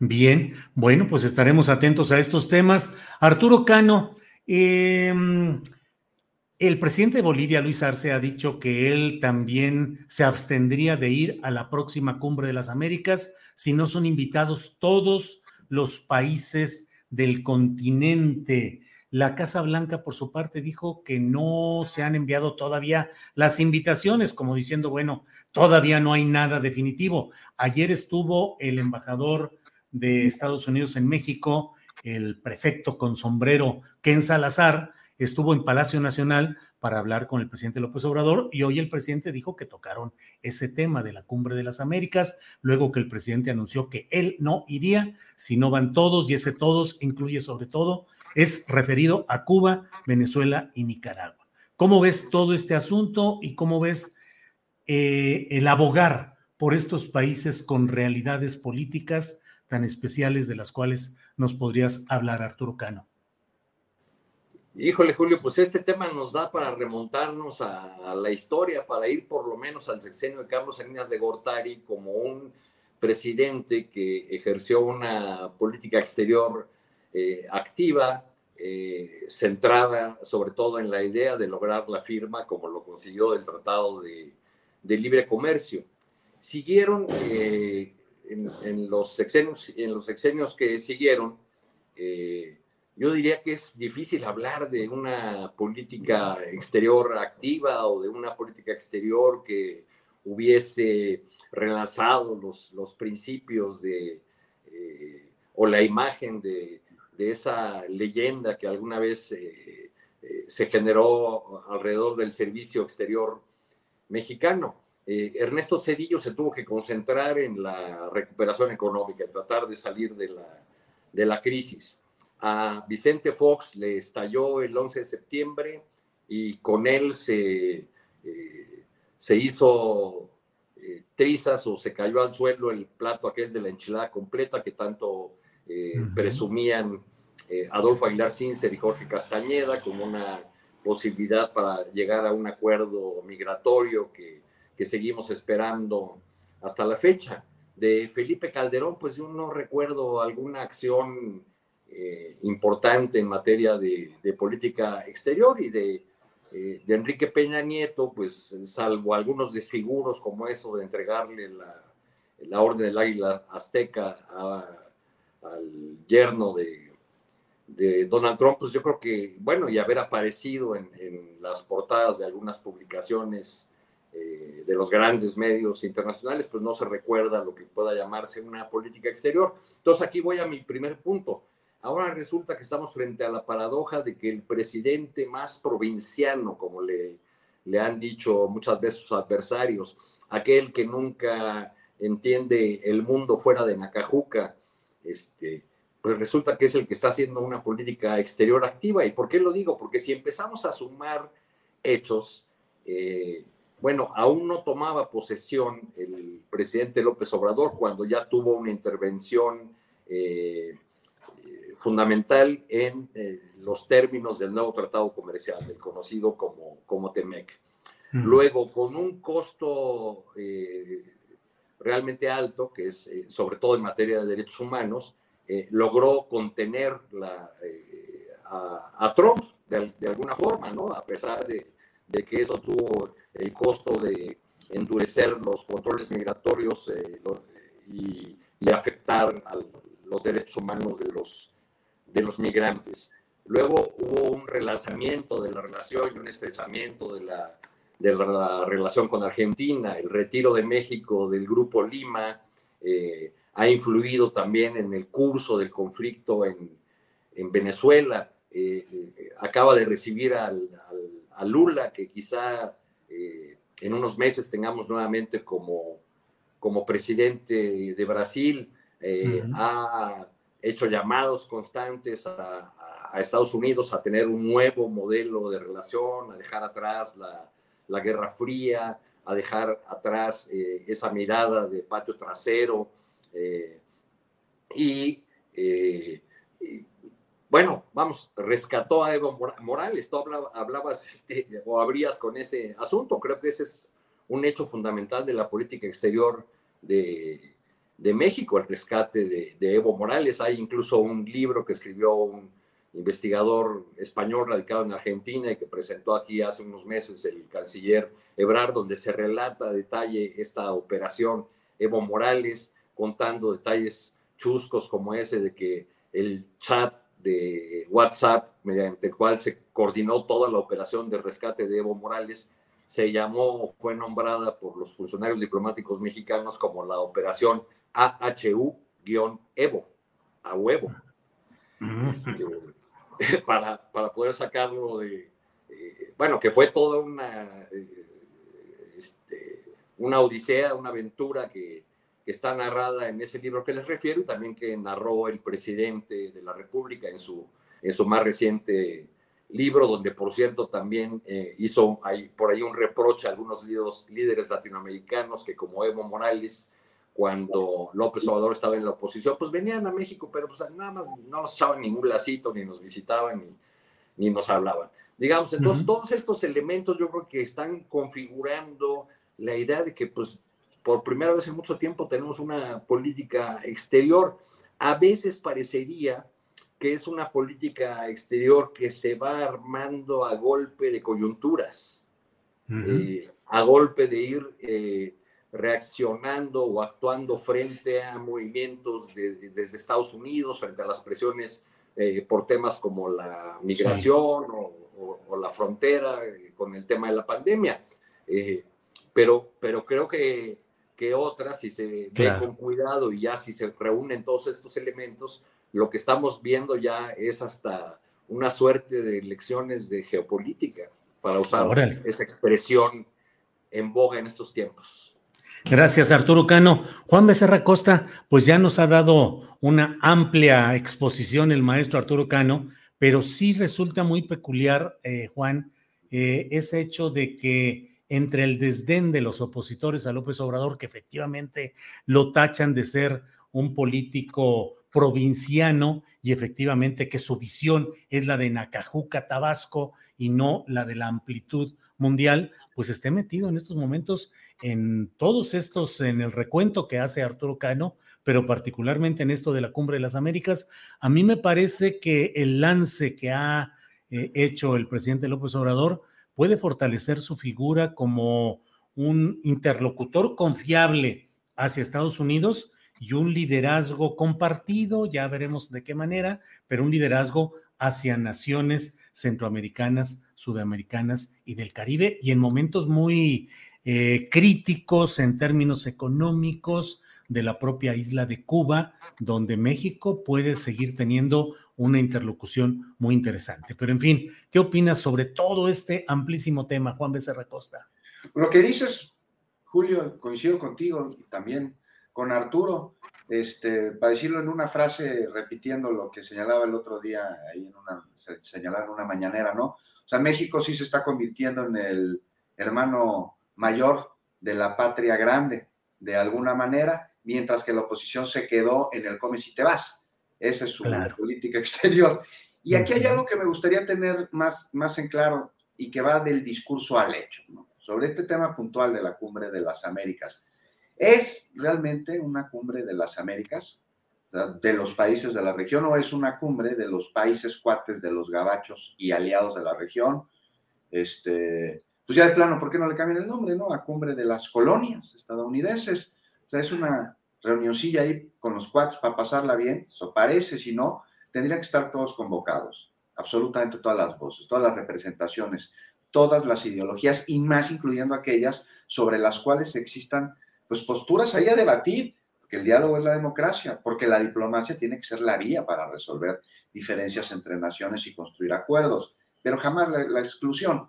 No, ahora, dicho esto, ¿qué podemos esperar de un país que ha bloqueado a una nación porque no coincide con su gobierno, con su ideología, este, que ha hecho pues llamados internacionales esta nación que es Cuba para que le quiten el bloqueo y que hay organismos que la respaldan, incluyendo el Florero con sede en Nueva York, al que conocemos como ONU. No, o sea, pero veamos algo aquí. Para aquellos que tratan el tema como un asunto de telenovela o cuento de Disney, porque dicen que el malo es muy malo y el bueno es indefenso, pues hay una narrativa que este, vienen de comunicadores, de organizaciones que sitúan a los Estados Unidos como una especie de superhéroe mundial que vela por los derechos de las personas y la paz de todos, ¿no? Como superhéroe de Marvel, incluso Julio. Y bueno, pues ellos, esta narrativa, por ejemplo, de, de, Jorge Ramos, a mí me parece, pues parecen desconocer que el gobierno de los Estados Unidos ha impuesto sanciones indiscriminadas, ha provocado inflaciones, ha promovido la interferencia política, la subversión, incluso el asesinato de, de líderes, golpes de Estado, este, golpes blandos, movimientos subversivos y todo bajo un eufemismo de ayuda humanitaria que le llaman, ¿no? Con el que se refiere a invasiones o a injerencias desestabilizadores. Entonces, con este, con este antecedente, Estados Unidos no invita a, la cumbre a Venezuela, Nicaragua ni a Cuba. A ver, pues invitarlos, ¿qué es lo que se tendría que hacer? Pues para que la cumbre sea auténticamente de las Américas, es lo que se esperaría de ellos.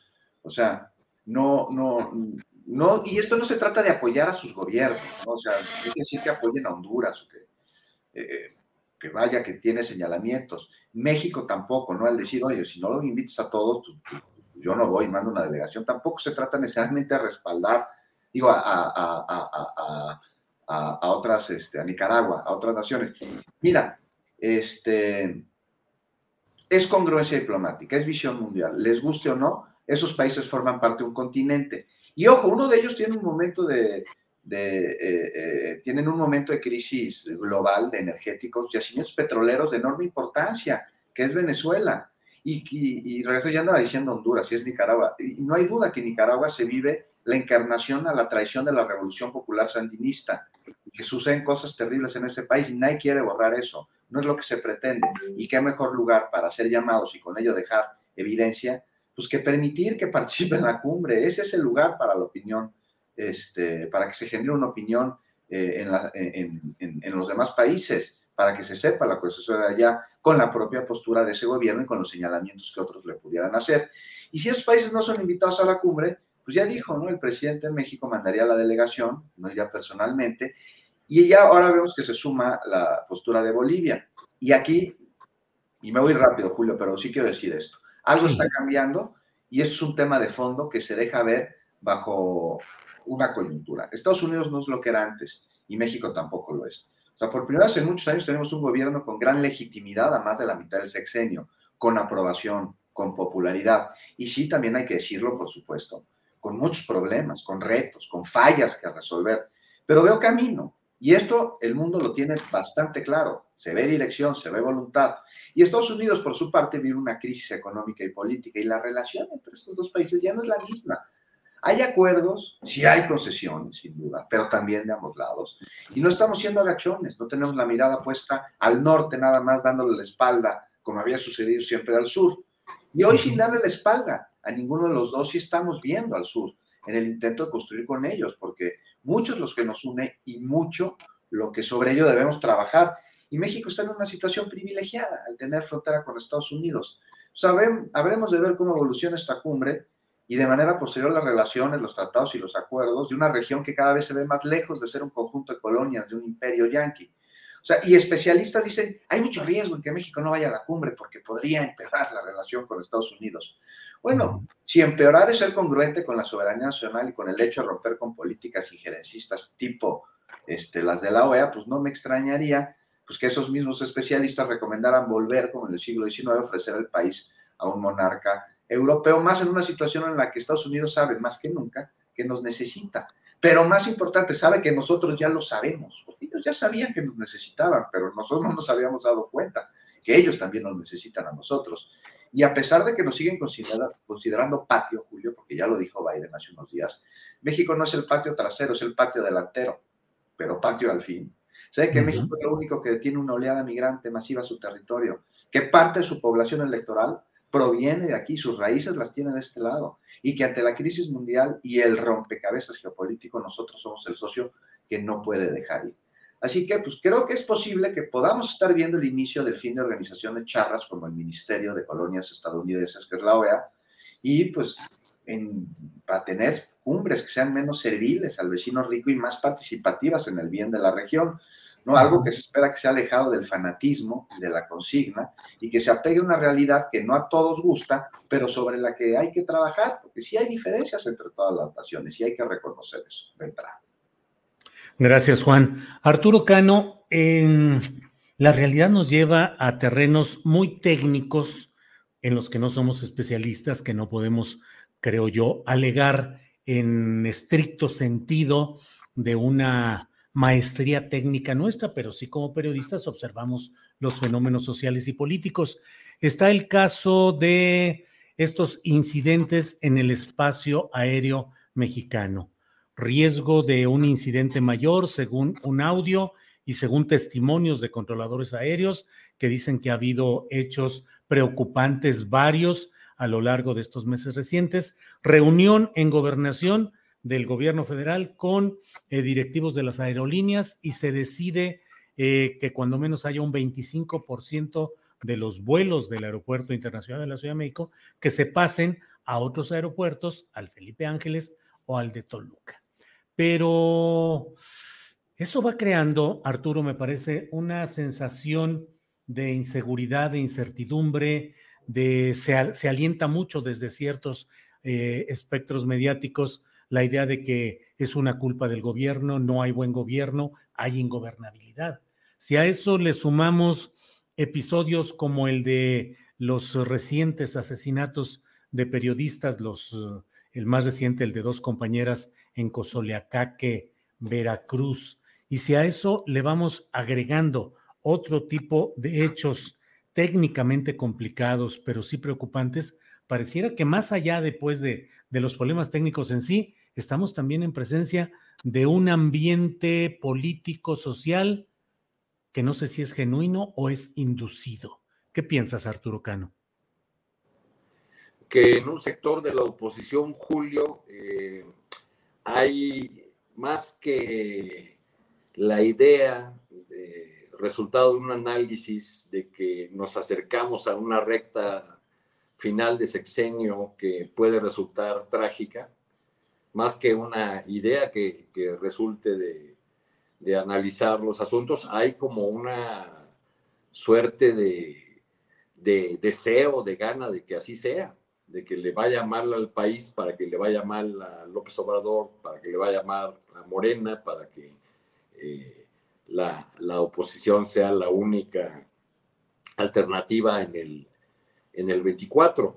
Efectivamente, está rudo meterse en los asuntos técnicos del aeropuerto, aunque en, el ruido que este tema ha generado, eh, muchas veces estos argumentos de los expertos, de los pilotos, de los controladores, de, los conocedores de, la materia, ni siquiera son escuchados. Yo creo que ya todo el mundo se queda, o la mayor parte del debate, debate público se concentra ya en la estridencia eh, y en los gritos de ya ven su central avionera o nada de esto habría pasado si tuviéramos un aeropuerto de primer mundo como el de, el de Texcoco. Y que pues eso es, es esperable que, así está ocurriendo, así, así se ha comportado un sector importante de la oposición durante todo este tiempo. No se ve que, que tengan la intención de concentrarse en la...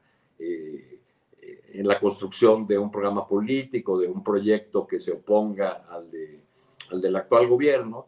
Eh, y, por eso vemos cómo, eh, más allá de la discusión técnica que hay en el, en el asunto del espacio aéreo del, del Valle de México, eh, cómo se repiten todos estos clichés y todas estas acusaciones y, y mentiras y a veces también del otro lado, ¿no? no a veces del otro lado tampoco se escuchan este, eh, los, los argumentos o la información sobre problemas reales, sobre problemas que sí existen y se les tacha de, de inventos de la oposición o de campañas dirigidas a dañar al, al gobierno actual. Un ejemplo muy claro eh, fue el tema del desabasto de medicinas, ¿no? de, eh, que que fue largamente negado por, eh, por quienes apoyan al, a, este gobierno en las redes sociales y también por figuras de, de, Morena o de la 4T, pese a que se fueron sumando evidencias y que finalmente en el, en el, propio espacio de las conferencias mañaneras hubo una aceptación de que este problema del desabasto eh, no había terminado. Gracias, Arturo. Juan Becerra Costa, ¿cómo ves esta suma de elementos perturbantes, digamos? Lo del asunto de los incidentes eh, en el espacio aéreo, eh, los asesinatos de periodistas, un ambiente en el cual de pronto vemos a Naciones Unidas que dice en su área de derechos humanos que reprueba los, estos dos asesinatos, lo cual, bueno, desde luego que los reprobamos y que lamentamos y nos condolemos de lo que ahí sucede, pero no sé si en el fondo el propio embajador de Estados Unidos, este hombre del sombrero del que hablamos, también emitiendo juicios como si no hubiera tanta cola que les pisen en Estados Unidos respecto a violaciones de derechos humanos y de maltrato a periodismo y de intento de encarcelamientos de por vida a quienes han revelado secretos del gran aparato estadounidense. Y aquí en México el embajador dice, pues está en riesgo la libertad de expresión, hay ataques, nos preocupa mucho que haya algo que puede causar demérito o degradación o, o pérdidas a los valores democráticos. ¿Cómo ves todo este panorama, Juan Becerra? Veo que estamos en una posición como sociedad en la que lamentablemente nos estamos yendo al blanco y al negro sin detenernos en los tonos medios. Mira, las empresas fantasma fueron el deporte nacional durante tres sexenios. Hoy lo es la politiquería. Un deporte que está hecho por los mismos atletas al haberse clausurado su cancha anterior porque no cumplía con las disposiciones. Mira, lo que mencionas, por ejemplo, de que Salazar de los Estados Unidos, este, sus declaraciones, bueno, pues por supuesto que se condena, que se reprueba, pero hay que partir de cuál es su intención y cuál es este, su verdadero discurso, cuál es el que esconden detrás de la máscara. Si tan interesados estuvieran en la protección de los derechos de las personas, de la libertad de expresión y de la integridad de los periodistas, pues ya habrían liberado a Julian Assange, ¿no? Esto no quiere decir que, ah, no, pues como es, no, no liberan a Julian Assange, son unos hipócritas, pues entonces pues no hay problema con la situación que vive México. Eh, eh, en donde están matando periodistas. No, para nada. Eh, pero esto es justamente lo que distrae la, la, atención de la opinión pública y de la discusión que se tiene que centrar en conocer cuáles son las causas que están llevando a que se estén asesinando periodistas, muchas provenientes de los Estados Unidos, no de hoy, sino de hace muchísimos años. No olvidemos que ha habido periodistas en México que han descubierto entramados de corrupción de Estados Unidos y de trasiego de armas a Centroamérica y que fueron asesinados. Una de las líneas de investigación no oficiales del asesinato de Manuel Buendía va por ahí, precisamente, porque ya se andaba metiendo en estos territorios. Entonces es politiquería, este, algo que es muestra clara de una oposición que al carecer de propuesta este, y al no fungir con su papel de contrapeso que abona la vida en el país, se ha convertido en el chismógrafo de la ciudadanía y esto es grave por muchas cosas. Me enfoco en otro de los temas que acabas de mencionar, ¿no? A un asunto que requiere ser también solucionado, como lo es el problema de las operaciones aéreas en el espacio de la ciudad. Se distrae por politiquería.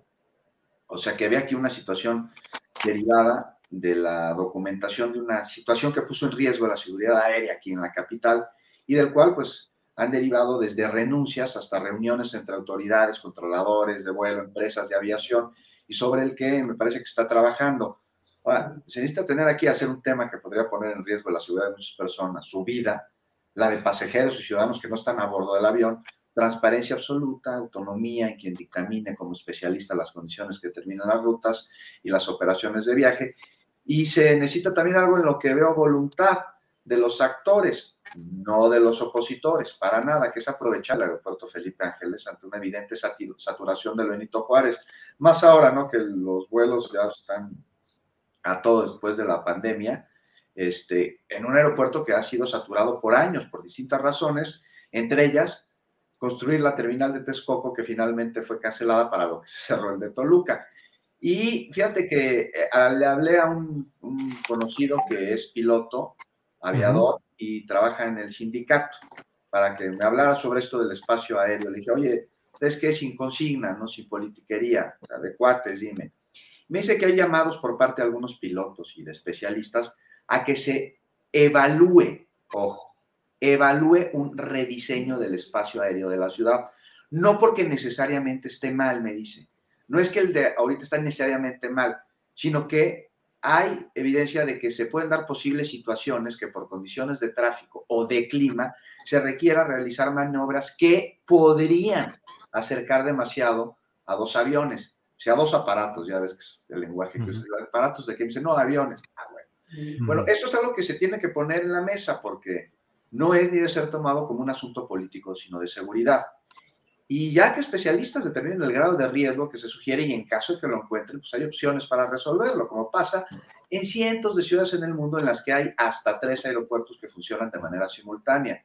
Pero bueno, ¿qué quieres, Julio? Hoy salieron los especialistas en espacio aéreo, que ayer lo fueron en energía eléctrica, que ayer lo fueron en epidemiología, y bueno, que mañana lo serán si no sucede otra cosa, en prerrogativas y en segundas vueltas y en reformas político-electorales.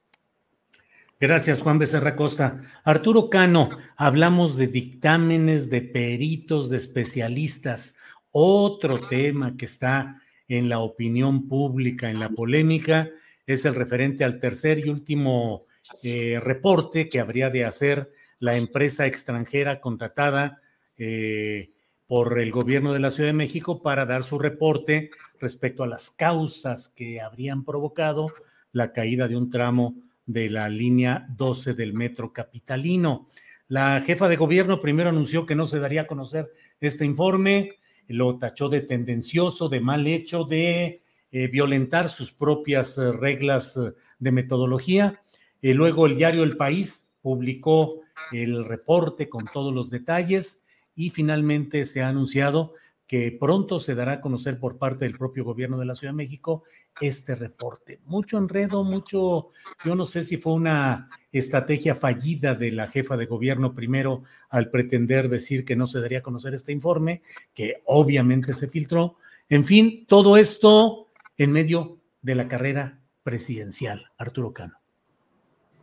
Pues al parecer sí hubo un error ahí de, de operación o de consejo a la jefa de gobierno porque dieron por hecho que el informe ya estaba en manos de, eh, de sus opositores o de, o de medios adversos al, gobierno y adelantaron una respuesta que, que resultó eh, pues afectando finalmente a, a, la jefa de gobierno porque pareció que, que había la intención de desestimar las conclusiones de una eh, compañía que el mismo gobierno contrató para, para hacer estos estudios, para hacer el, el, análisis. Por lo que se ha dado a conocer del informe, pues no hay eh, mayores novedades. Sabemos eh, o se reitera que, que hay un problema de origen en, la, en el diseño y la construcción misma de la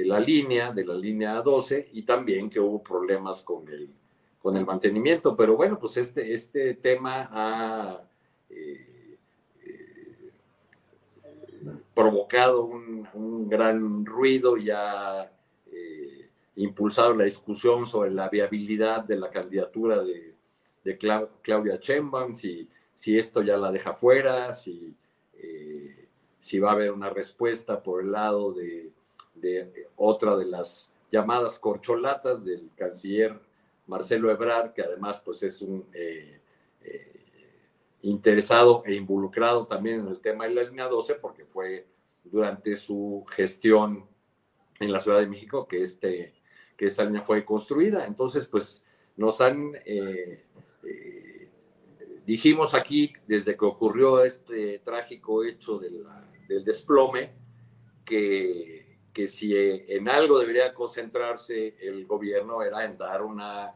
eh, un informe eh, final que resultara eh, convincente, que no dejara ningún espacio a la duda y que determinara con toda claridad las responsabilidades a fin de que se ejerciera la, la acción legal.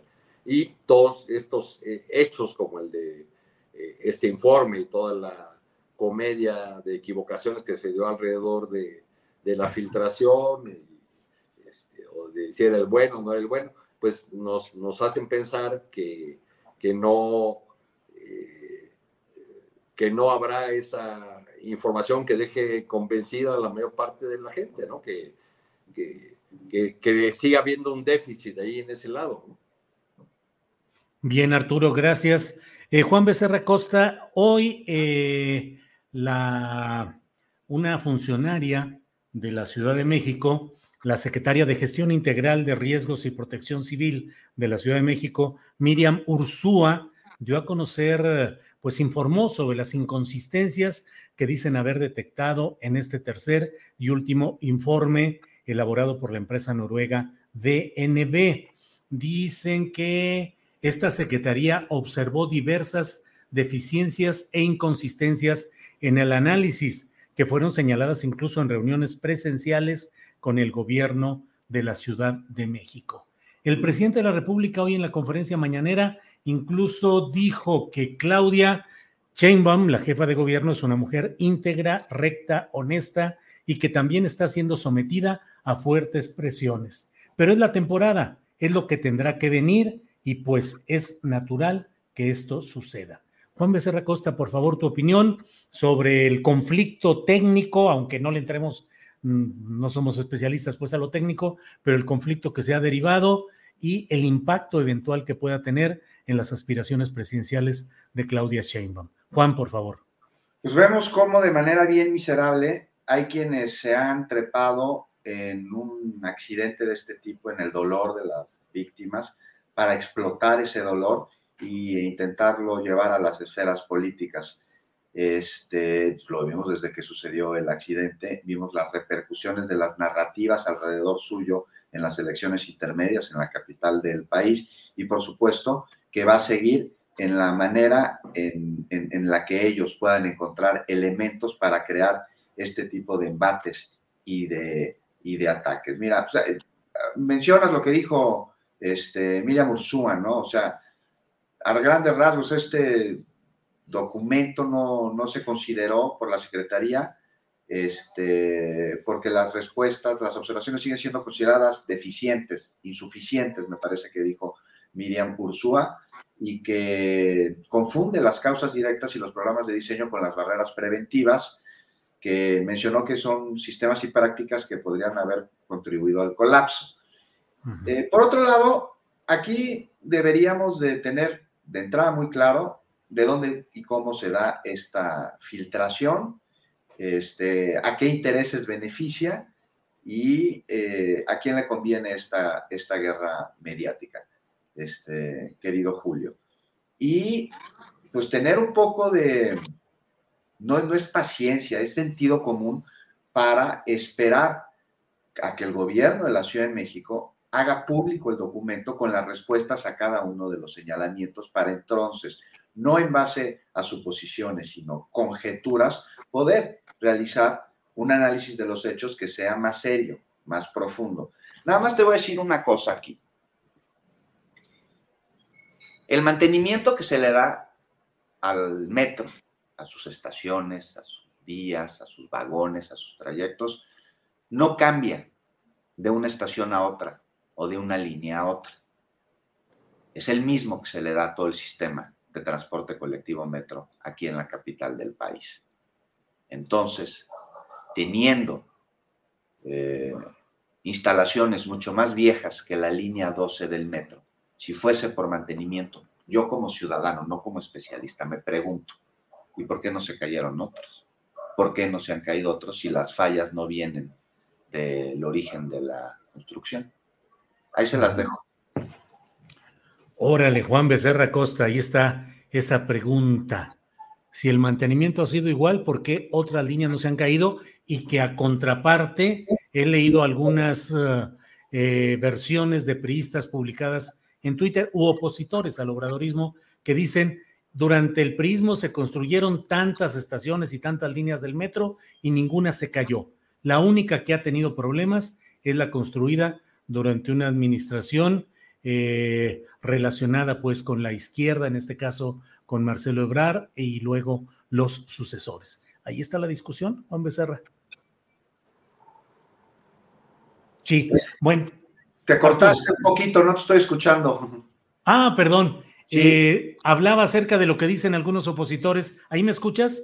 Ahí te escucho más o menos, sí. Algunos opositores al gobierno actual que dicen durante los gobiernos priistas se construyeron montones de líneas y estaciones y tramos del metro y ninguno se ha caído. El único que se ha caído es el correspondiente a lo que se hizo con gobiernos de izquierda.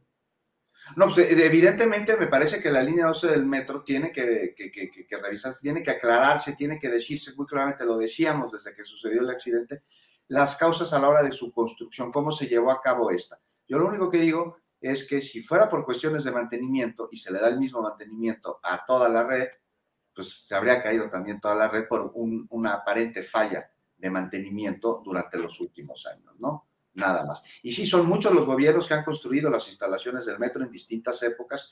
Este, eh, no sé si el PAN extendió de manera de colaboración federal con el gobierno entonces, que era del PRD, alguna estación del metro, me parece que no, pero pues, pues, pues sí, hay, se tiene que revisar y se tiene que determinar y tiene que haber justicia. Y no solo justicia reparatoria, que es una maravilla también de este proceso en el que se ha antepuesto a la víctima y no al agresor como principal interesado por parte de la autoridad en que se haga justicia. Y de ahí vienen los acuerdos este, de justicia eh, reparativa con los que, pues no todos, porque no todos han aceptado, pero sí la gran mayoría de las víctimas y de los familiares de las víctimas, pues han podido de alguna manera sopesar las causas de este accidente. Y otro tipo de víctimas, que son todas las personas que toman este sistema de transporte para ir de su casa a su trabajo, a donde tengan que conducirse, pues eh, las empresas han puesto este, recursos para que se mejore y se amplíe más allá de lo que es la zona colapsada. Pero también tiene que haber responsabilidad penal eh, sobre posibles omisiones o, o cualquier otra responsabilidad que tengan quienes estuvieron involucrados en el proceso de construcción de esta, de esta línea 12 del metro. De eso me parece que nadie tiene duda. Gracias, Juan. Eh, Arturo Cano, son las 2 de la tarde con 49 minutos. Ya estamos en la parte final de esta mesa y em, los postrecitos, ¿qué deseas tú agregar a esta mesa amplia que hemos tenido en esta ocasión? Lo que desees colocar sobre la susodicha mesa, Arturo Cano. Oye, Julio, cuando leo esas este, arengas de figuras del PRI diciendo nosotros construimos tantas líneas del metro, bueno, pues construyeron todo un país, ¿verdad? Construyeron eh, una constitución, el IMSS, las instituciones mexicanas y también construyeron un modelo económico que nos, eh, eh, que nos tiene como uno de los países más desiguales, en la región más desigual del planeta. También también hicieron esa, esa otra cosa, pero es, es muy curioso cómo eh, ahora desde el flanco de la oposición no se acuerdan que fueron gobierno eh, en, en, muchísimos temas. Por ejemplo, no se acuerdan cuando reprochan al presidente López Obrador, con toda razón, las organizaciones de buscadores, la este, la aparición de sus familiares, la atención, la, eh, eh, que haya disposición en las fiscalías, etcétera, etcétera, suelen ahí montarse eh, líderes de la, de la oposición, ignorando que este problema tan grave, esta tragedia de los, de los desaparecidos, pues comenzó con la, o se profundizó con la eh, decisión de Felipe Calderón de lanzar esta supuesta guerra contra el narcotráfico. El día de ayer me di una vuelta ahí en un acto que organizaron eh, familiares de, desaparecidos frente a la Fiscalía General de la República, eh, uno de los muchos colectivos que hay de, familias que buscan a sus seres queridos, algunas que ya incluso los encontraron, no saben o pudieron saber finalmente dónde quedaron los restos de sus de sus familiares, pero que siguen en la, en la lucha porque están buscando justicia, están buscando que se lleve ante la justicia a los responsables de la desaparición forzada de sus, de sus familiares. Y por ahí se acercaron hacia el final de ese evento eh, Mariana Gómez del Campo y Xochitl Galvez. Este, fue realmente muy curioso ver cómo Xochitl Galvez aprovechaba que detrás de ella estaban las familiares desaparecidos colocando unos mosaicos en la, en la pared que queda frente a la entrada de la fiscalía, y entonces aprovechó que se le acercaron los medios para usar como escenografía la protesta de las familias desaparecidos. Me pareció una buena eh, manera de ilustrar el uso político que, que le dan desde la oposición a temas tan dolorosos y en los que ha habido una responsabilidad institucional eh, transeccional. Gracias, Arturo Cano. Juan Becerra Costa, Juan Becerra Costa, postrecito, por favor, eh, en lo que creas conveniente en esta parte final del programa. Pues la necesaria discusión, Julio, no sé si ustedes dos qué opinen sobre un punto de la reforma electoral que propone el presidente López Obrador y que tiene que ver con las prerrogativas a los partidos políticos. Es decir, pues bajarles la lana, porque sí salen bien caros, ¿no? Sobre todo en años en los que pues no son electorales, como por qué este, tienen que estar recibiendo las mismas cantidades de dinero. Estaba hablando ayer con Eurípides Flores, representante de Morena ante el INE, me decía, es que todos los años se le sube este, el presupuesto, no importa que sea año electoral o no año electoral, y esto depende. Yo sé, bueno, está en el noticiario con Azul Alzada, entonces Azul le preguntó, oye, ¿y esto depende de qué? ¿De la inflación? Y nos contesta, no, me dice, es por el número de electores. Y evidentemente, pues cada año hay más inscritos en el padrón electoral, va creciendo la población, los niños llegan a ser mayores de edad, van y sacan su credencial, y de acuerdo a esto se les da el dinero. Entonces, es una discusión absolutamente necesaria porque ahí sigue la pregunta, ¿en qué se gasta el dinero los partidos políticos y ese gasto beneficia a la ciudadanía, a la vida democrática del país, a la participación, a la vida política? Te digo que ahí queda la pregunta, no, no, no, no entendemos bien. Están muy enojados en la oposición por este asunto. Evidentemente, como era de esperarse, hay partidos políticos que se dedican a hacer negocios familiares, como el Partido Verde Ecologista de México, y argumentan, ¿no?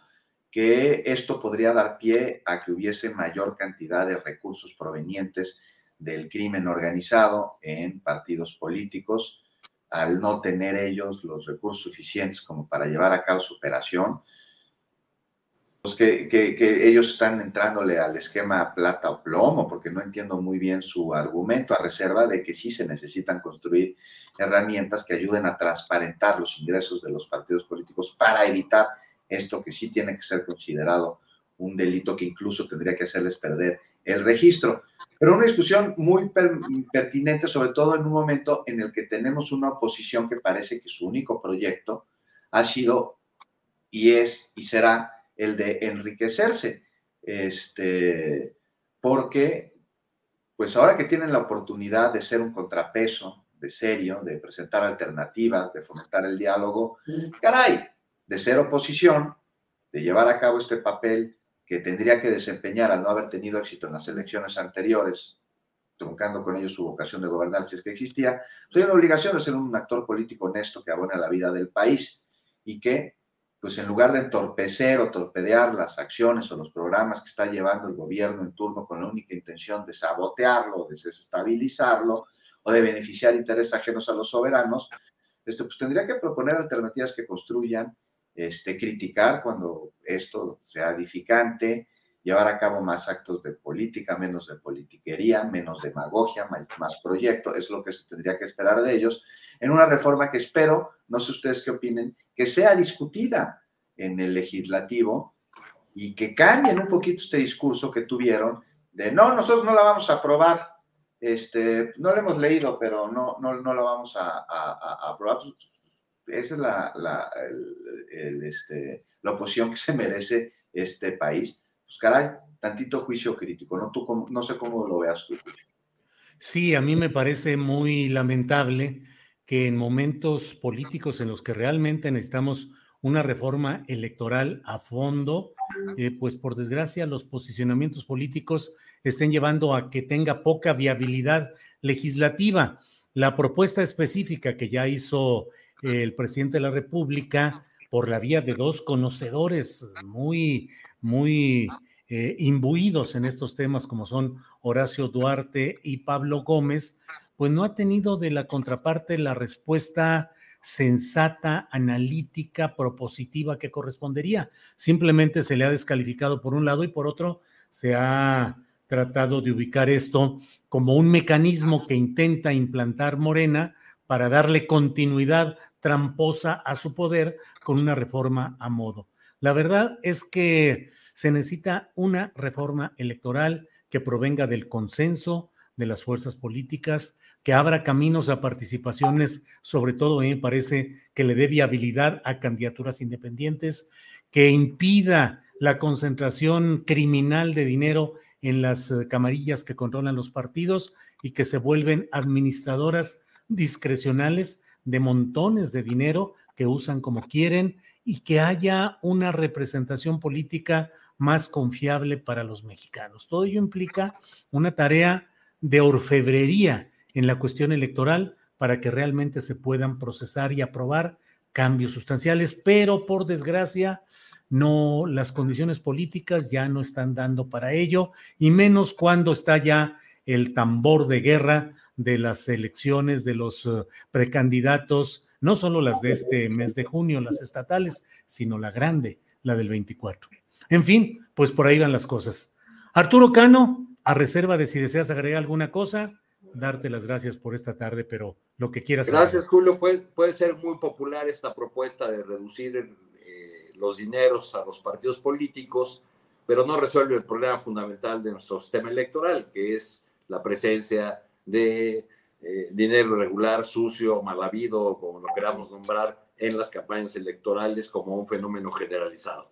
Eso, eso creo que no, no está atendido y no veo la disposición tampoco para entrarle a discutir, porque a, lo mejor alguien diría que ya ni siquiera hay que cambiar la ley, que con aplicar la, la existente sería suficiente para eh, castigar de manera ejemplar a aquellos candidatos que hagan uso de dinero extralegal.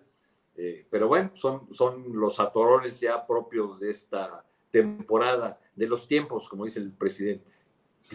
Gracias, Arturo. Buenas tardes. Juan Becerra Costa, gracias, buenas tardes, a reserva de lo que quieras agregar. Juan.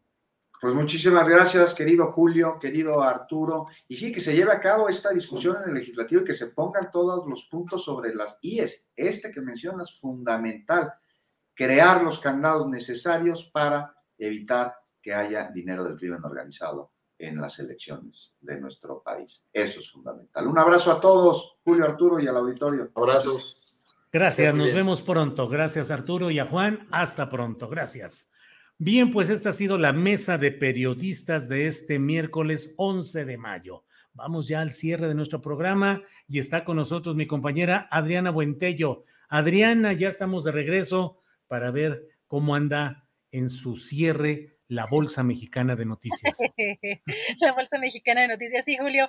Fíjate que voy a, precisar unos datos que ya estás adelantando sobre el informe que ya presentaron hoy el gobierno de la Ciudad de México. No estuvo presente la jefa de gobierno Claudia Sheinbaum, pero sí estuvieron presentes Miriam Ursúa Venegas, titular de la Secretaría de Gestión Integral de Riesgos y Protección Civil, y José Antonio Estevas, secretario de Obras y Servicios de la Ciudad de México. Ellos dieron a conocer ya este tercer informe de, eh, de, DNB, de esta empresa que había contratado el gobierno de la Ciudad de México para esclarecer e investigar esta tragedia que ocurrió en la línea 12 del metro. Y hay cosas para destacar, Julio, porque, bueno, por un lado, eh, señalan que en los primeros reportes de la empresa DNB sobre esta línea 12, se detalló que el colapso fue resultado del pandeo de vigas de norte a sur, eh, facilitada por esta falta de pernos que ya se había mencionado, pero en el tercero señalan que hay inconsistencias como fallas del diseño. También otra de las cosas, Julio, que destacan es el uso de Google Maps para llegar a conclusiones que requieren de alta precisión, así como lo estamos viendo aquí en pantalla, pues tenemos algunos de los puntos importantes que hoy eh, destacaron precisamente en esta conferencia de prensa. El uno menciona que no se realizaron inspecciones rutinarias, sin embargo, reconoce que se les entregaron los resultados de las inspecciones de 2019 y 2020. Se utiliza eh, como sustento imágenes de Google View, aun cuando la empresa Google establece en sus términos de servicio que puede que las condiciones reales difieran de los resultados de los mapas y del contenido. En el reporte segundo de DNB señala que las deformaciones, como les comentaba, eran imperceptibles a simple vista y que en el reporte 3, con base en Google Views, eh, dice que sí eran perceptibles. Esos son, Julio, algunos de los puntos que destacaron hoy en esta conferencia de prensa para eh, mostrar, por un lado, el informe, que ya lo había dado o lo adelantó el diario El País, y por el otro, para precisar eh, por qué no fue, cuáles fueron las razones por las que no fue aceptado este, este reporte, Julio. Bueno, pues ya habrá de conocerse de manera oficial por parte del propio gobierno de la Ciudad de México este reporte completo para que lo analicen los técnicos, las academias, quienes correspondan, que tengan el conocimiento suficiente de todo ello y eh, pues habrá de verse cuáles son las consecuencias políticas de esta develación de este tercer y último reporte de la compañía DND. Pues Adriana, parece que por este día Hemos eh, eh, dado una, un buen repaso a los principales temas periodísticos del día y bueno, como siempre, darle las gracias a nuestra audiencia, darle las gracias a la tripulación astillero y a prepararnos para el programa de mañana. mucho gusto, Julio. Recuerden que nos desmonetizaron si es está en su ánimo darnos un apoyito, se lo vamos a agradecer mucho y si no dejen su like, ese no cuesta nada y seguimos, por supuesto, por acá pendientes de la información, que tengan buen provecho.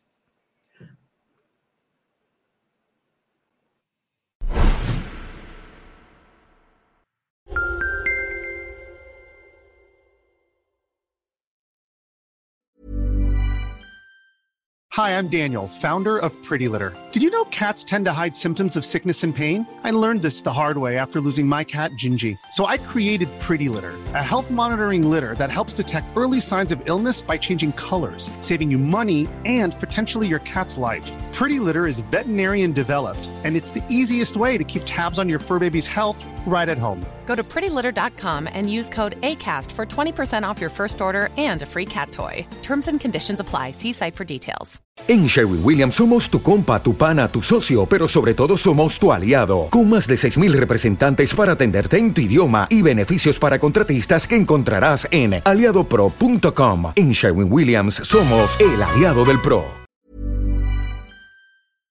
Para que te enteres del próximo noticiero, suscríbete y dale follow en Apple, Spotify, Amazon Music, Google o donde sea que escuches podcast. Te invitamos a visitar nuestra página julioastillero.com.